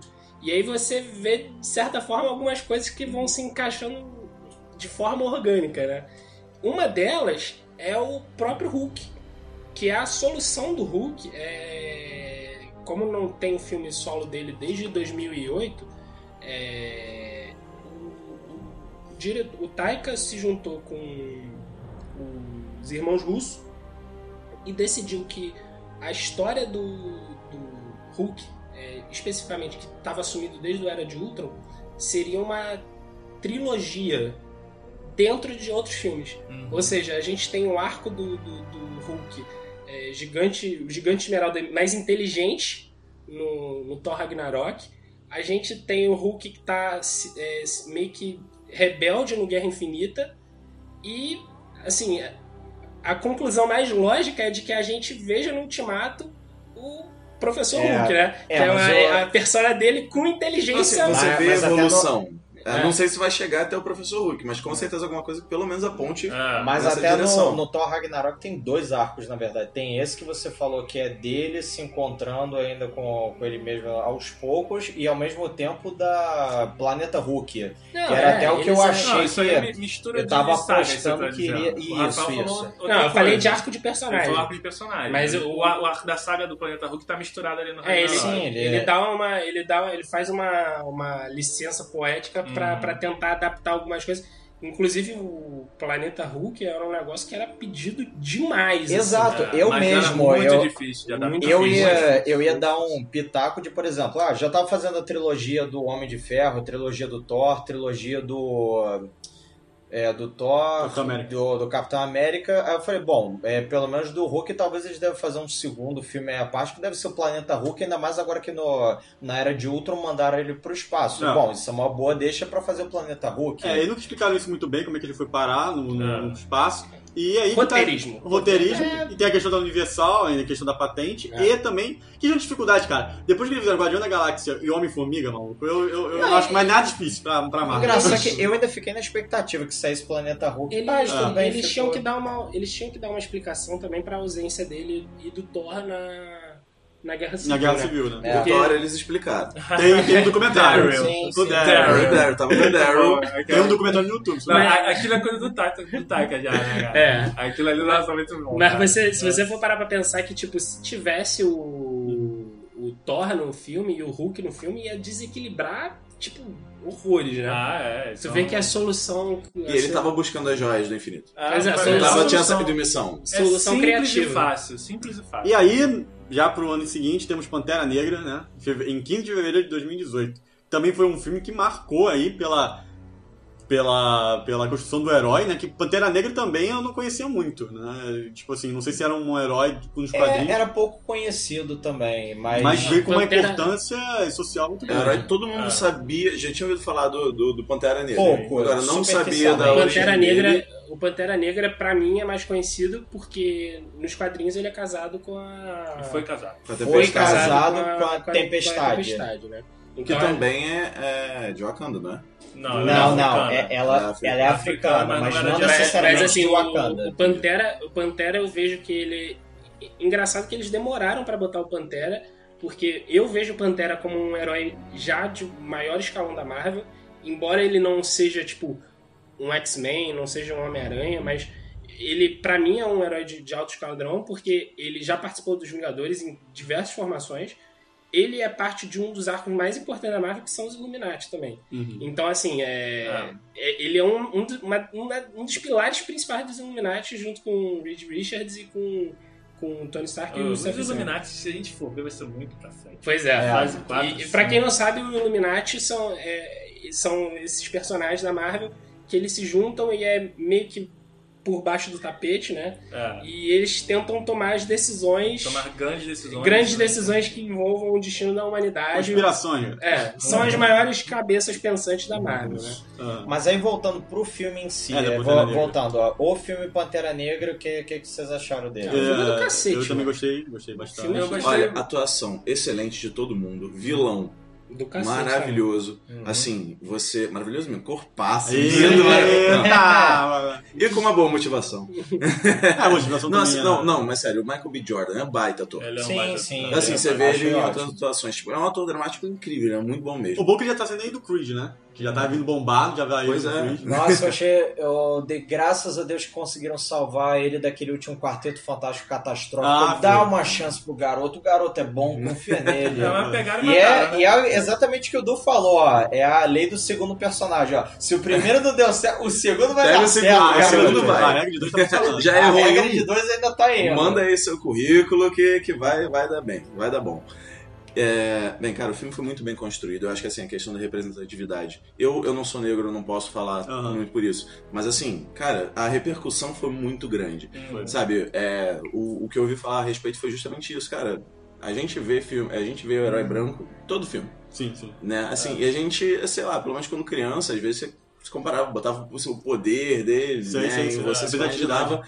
É, cara, assim, você finalmente vê ser negro e ver alguém que te representa ali, Claro. você vê, cara, Sem é, ser é, vilão. Sem ser, é, sem ser Exatamente, vilão, sem ser o sabe? Sem ser, vilão. não, e até o vilão, sabe? Tipo, teve um vilão negro também que fazia parte da história. Mas caraca, que vilão. Não, mas sem ser necessariamente Sim. um negro vilão, entendeu? Sim, sim, pra Tipo, representar a vilania na É, história. pois é. né?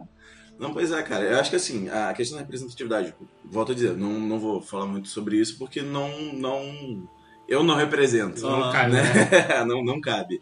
Mas, cara, assim, em relação à construção de filme, cara, você vê um Rei Leão ali. É, é, é, É verdade, Ah, todo- de- todo tem muitas semelhanças. Tem muitas. Eu, né? é- é- eu, acho, eu acho legal tu puxar esse negócio da representatividade, porque na época do que saiu o filme, tipo, é, na- todo mundo aqui vai se identificar porque, pô, a gente cresceu e a gente não tinha boneco de, de super-herói, a gente tinha boneco dos principais, né? Era É. o Super-Homem, Batman, Homem-Aranha e tal. E aí essa, essa garotada tá pegando essa leva de, de heróis, entendeu? E imagina uma criança que, tipo, que fosse negra, tipo, nos anos 90, tá ligado? Não tinha essa representatividade. E aí surgiram vários vídeos na internet de garotinho indo na loja, garotinho negro, menina negra também, indo na loja e, porra, querendo o boneco do Pantera Negra. E né? não só isso, sabe? É, crianças realmente. Crianças Se brancas, crianças, sabe? Que seja, não é, não é porque. É, ah, tem um boneco negro, então pessoas negras. Não, sabe? Não importa. As crianças querem o Pantera Negra. É, As crianças querem. querem um personagem. Gostam do personagem. entendeu? Tipo, assim, é, não, não só num, num- num grupo étnico e tal. As pessoas. Querem, as crianças querem o Pantera Negra também, independente da cor que Ah, elas vale- da pele delas. E vale levar, é, vale destacar também a importância que fizeram é, em questão de, da área técnica, né?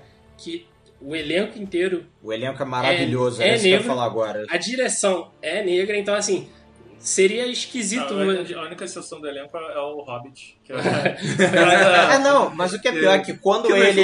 Quando Não foram o negócio. Não, mas tem um fato engraçado disso. É que quando tem a premia dos atores, que eles foram lá se apresentar e tudo, ele mesmo, ainda quando tava ali do lado, ele se sente meio intimidado com esse assim, tipo, não era pra eu estar aqui no meio. Pedro, Não, você tá falando uma parada que como é que você sabe? Ah, Como é que eu você, ainda. Eu você ainda olhou pra vi- cara e falou: esse cara acha que não deve estar aí? É isso Não, que mas tá é, ele falou que se sentiu meio sem graça por ele estar ali É, no ele meio. Falou. Existe e o Rafael ainda pode confirmar. E aí, tipo assim, o, o- eu acho que foi, foi legal eles terem trazido esse lado, eles abraçarem isso do filme, porque fica. fica. Você vê que é natural, né? Uhum. Tipo, É. a forma que eles tratam as coisas, tipo, te- termo de temática, termo de roupa, termo de música, termo de é, visualização das coisas, em- a- em- principalmente a tecnologia misturado com, Com a questão cultural. com a questão Uhum. cultural, tu vê que eles transportam isso, sabe? É, o ritual, porque você fica assim, é, a a África é um berço de, de- de- cultura, de, de Multiculturas. multiculturas e, em termos de, de ritual, sabe?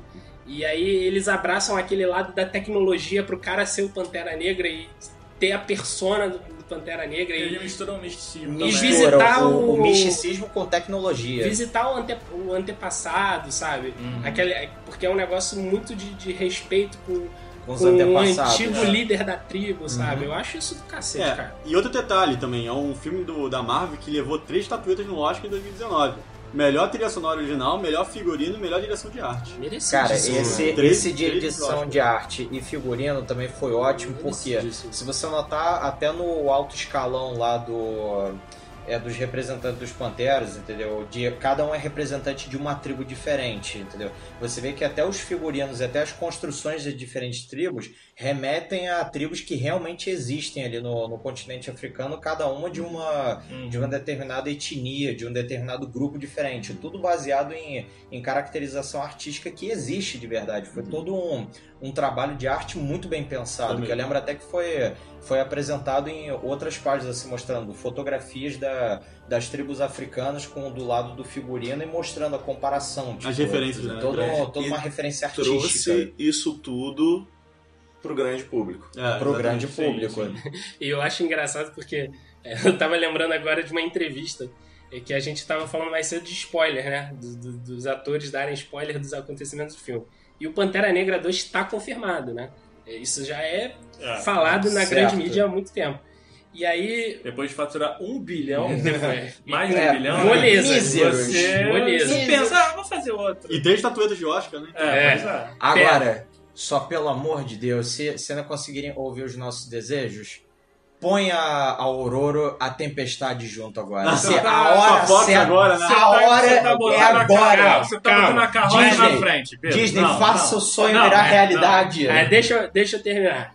O, o engraçado é que o Pantera tá, tá confirmado e a gente sabe. Vamos abordar aí do, do Guerra Infinita, mas a gente sabe o que, que acontece com o Pantera no final É. do Guerra Infinita. E aí ele- eles tentam pegar o spoilerzinho do. Do. Do chat. Do, do Chadwick, né? E aí eles, eles ficam assim, e aí, mas o Pantera Negra 2, e aí, o que, que vai acontecer no, no Ultimato, não sei o quê. Aí ele fala assim, em todas as entrevistas, mas eu tô morto. Muito bom, muito Mas bom. eu, mas eu tô morto, gente. Eu não sei, eu tô morto. Não, e aí, aí tem uma coisa, né?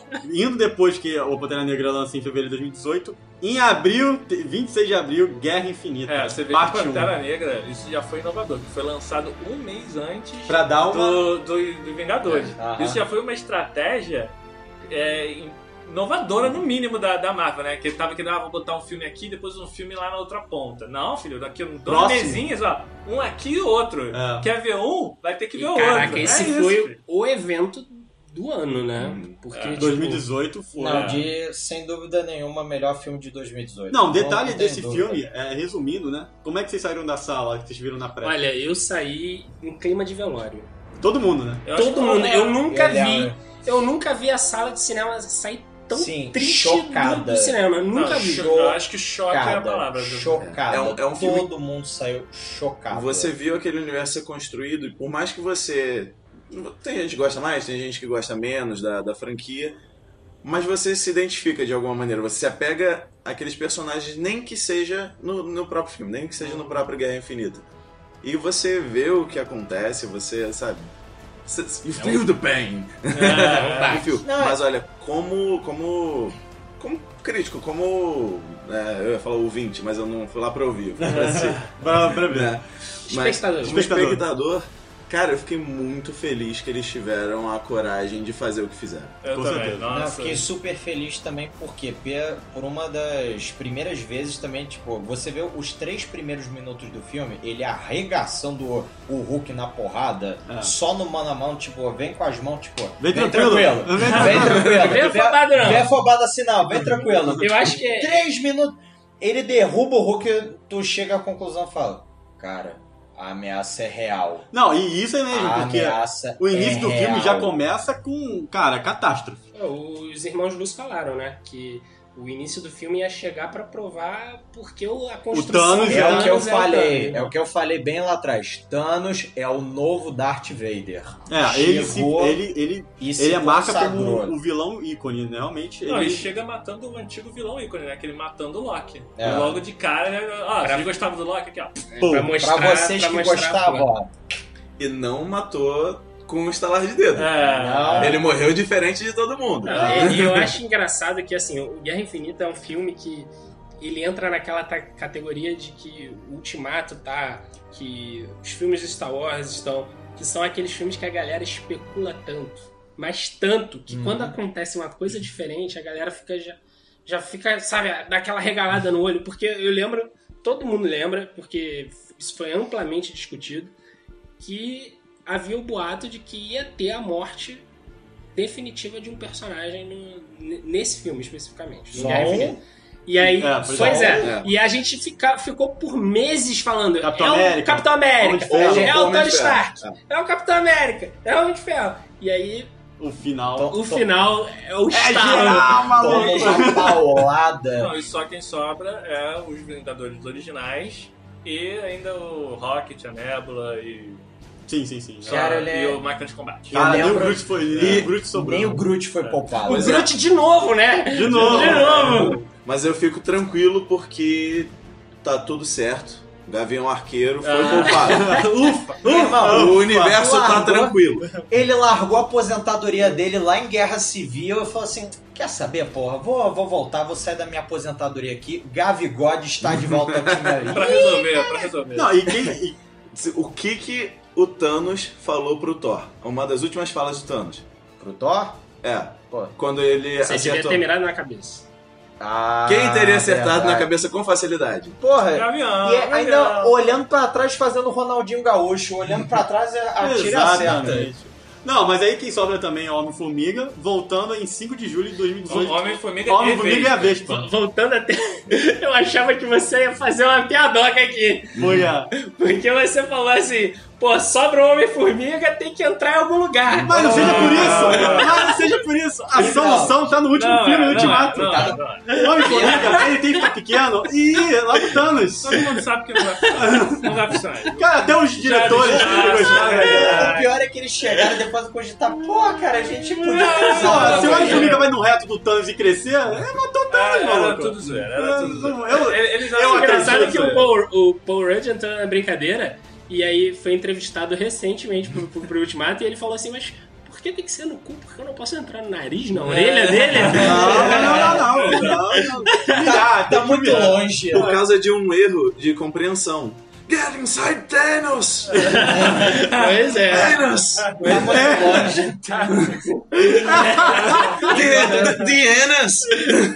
Thanos! The Anas! E aí, temos Homem-Formiga e a Vespa, né? Depois de Guerra Infinita, em 5 de julho de 2018. Mas é um filme que se passa antes de Guerra Infinita. Exatamente. E a gente não sabia, porque depois do filme Guerra Passa Infinita. durante Guerra Infinita. Ah, mas aí é, tem umas, umas coisas ali que. Pode ser, é. Pode tá ser durante, pode ser um É pouquinho antes e durante, é É. antes e durante. Porque o que, que acontece? Depois do filme do- da Guerra Infinita, todo mundo ficou, caraca, agora o que, que vai acontecer? Quero saber. E o que vinha depois na sequência era o Homem-Formiga.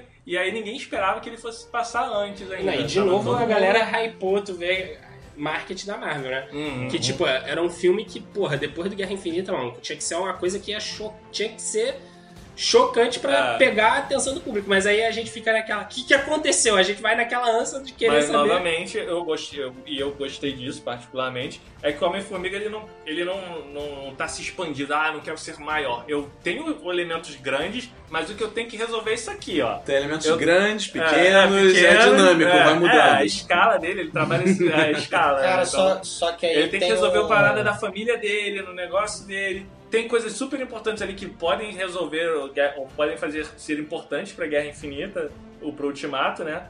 Mas ele tá ali, tá resolvendo a trama É um dele. filme contido, né? Eu gosto disso É. pra caramba dele. Eu, eu também achei o filme bom isoladamente ainda do, dos outros filmes, é que, assim, mas é porque ele, ele também levantou uma coisa engraçada, que assim, depois que a gente assistiu Guerra Infinita, infelizmente começou aquele chamado efeito Guerra Infinita, que é o Uhum. seguinte, é você, tipo, você tá com o filme, depois de ver Guerra Infinita, você tá com a expectativa lá nas alturas, ou coisa assim, tu fala, não, cara, os próximos filmes da Marvel vão ser os filmes, ou coisa assim. E a gente meio que fica mal acostumado. é. Nossa, show! Não, Mas mas aí aí mal é questão de você acostumado, entender entendeu? De você ver o próximo filme e tu vê assim, Mas por "Ah, isso que eu- pô, não é um Guerra Infinita. Mas tipo, é por isso que, que eu acho que foi interessante a escolha do Homem-Formiga. Porque o Homem-Formiga, eu acho que, se, por exemplo, se fizesse um outro filme do Thor depois, É, outro filme de. Guardiões da Galáxia, outro filme do, do Homem de Ferro, aí tudo bem.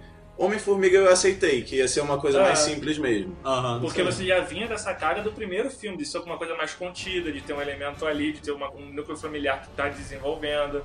E o Homem-Formiga ele vem trabalhando esse lado, né? Um lado mais, mais de, de, de- de vizinhança, né? Da Ah, Terra. mesmo. É, E eu quero piadinha. Ele falou, por que, que eu não fui chamado? Ah, Ah, é. também tem isso, também tem isso. é, é- é importante você manter esse, esse pé no chão, né? Uhum. Porque, tipo, você.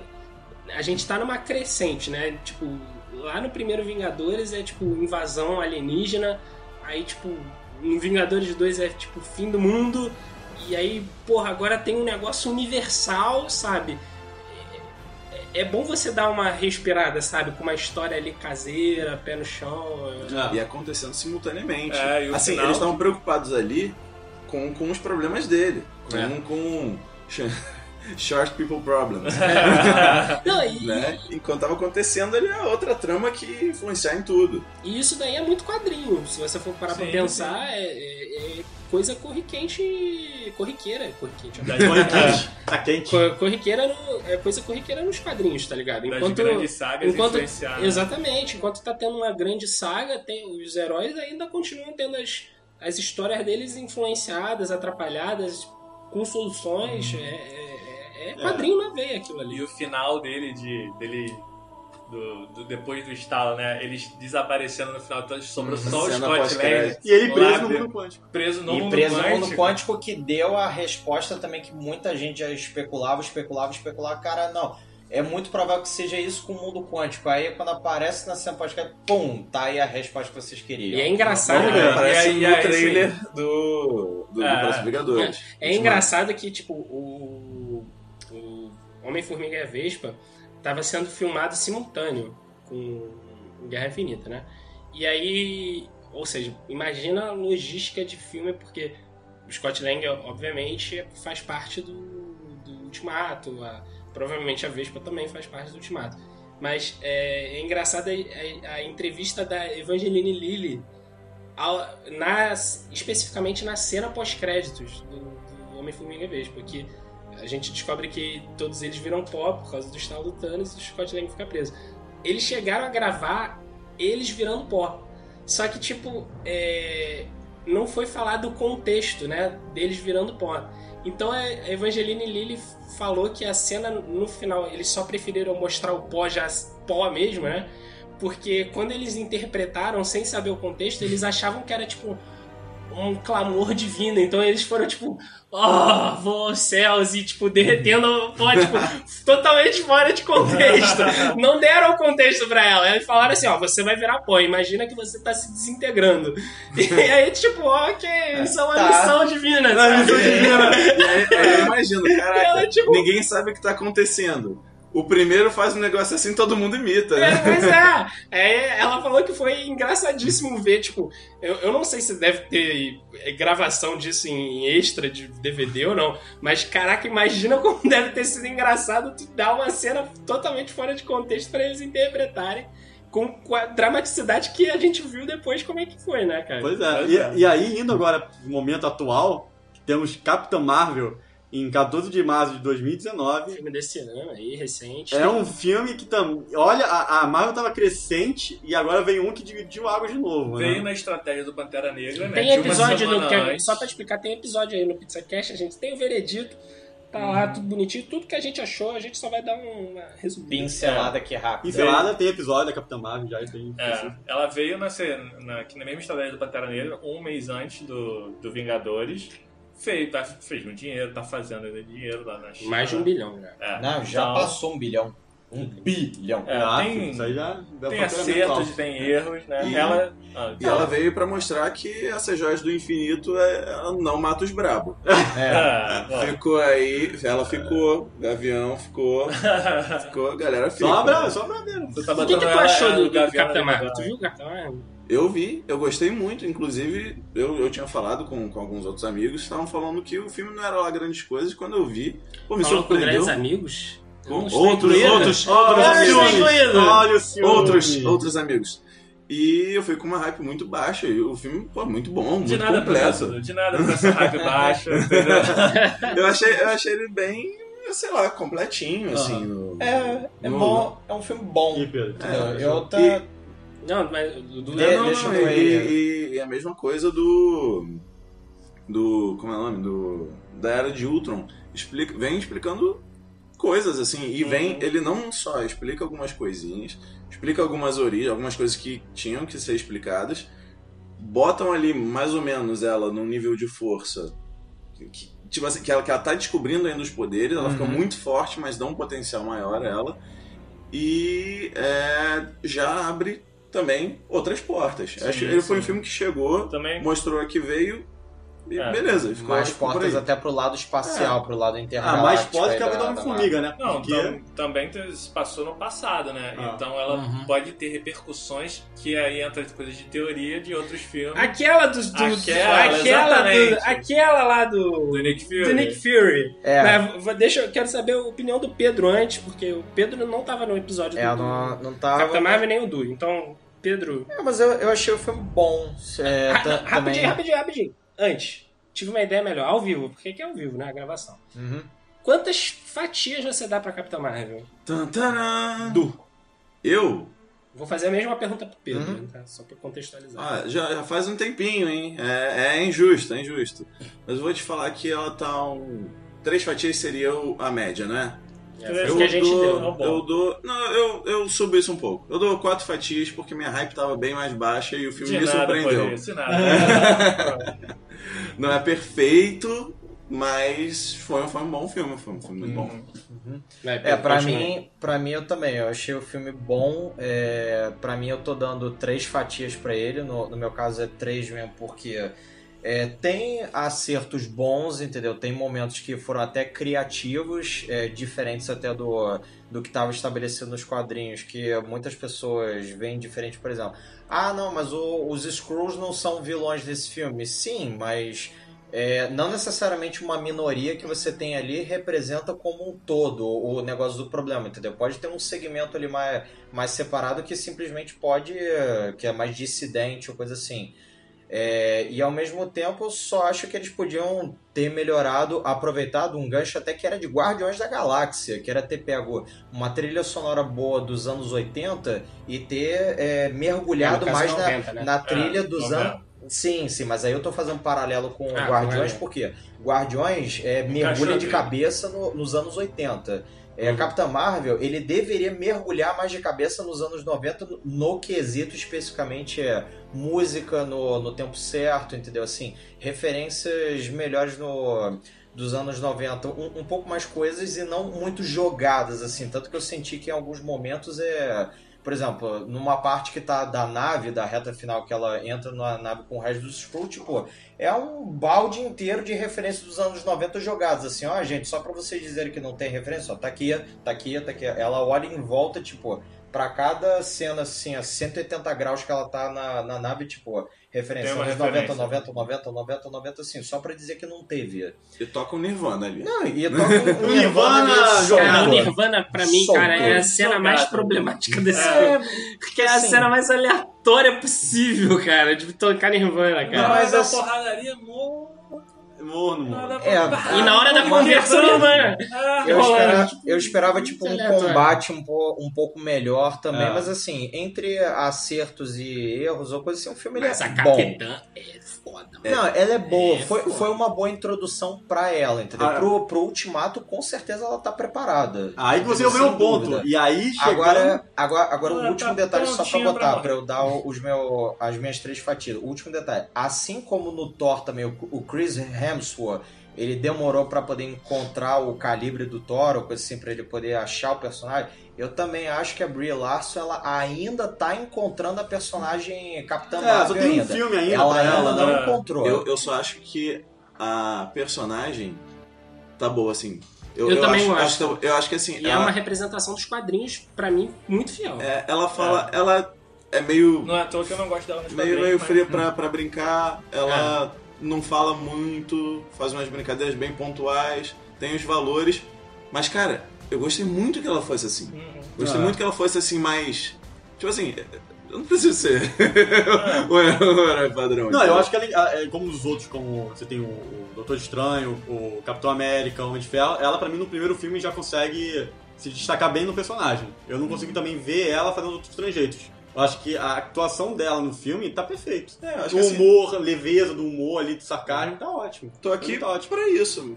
E aí ela leva- fazer o que fazer. E aí leva a gente pro Guerra. Não, Ultimato, ia falar Guerra Infinita. Leva Vingadores Ultimato. Que aí tá pra lançar, meu Deus do céu, o que, que vai ser isso? Está, Vai ser a Capitã contagem- Marvel que vai destruir o Thanos? Vai acontecer, regressiva. minha gente. Vai encerrar em 10 anos de saga. Eu, eu posso pegar aqui o celular e falar alguns spoilers agora. Não! Pelo amor de Deus, não, não. Galera, fujam dos spoilers. Tem spoiler É. na internet. Fujam dos spoilers. Fiquem, fiquem seguros. Mas, rapaz, eu tô, tô nervoso. Cara, eu já tô fora da rede social já até quinta-feira. Já, A já- noite é escura e cheia de spoilers. Bem, então eu vou começar a falar alguns spoilers aqui. Não, não, Então, é. Sobre o.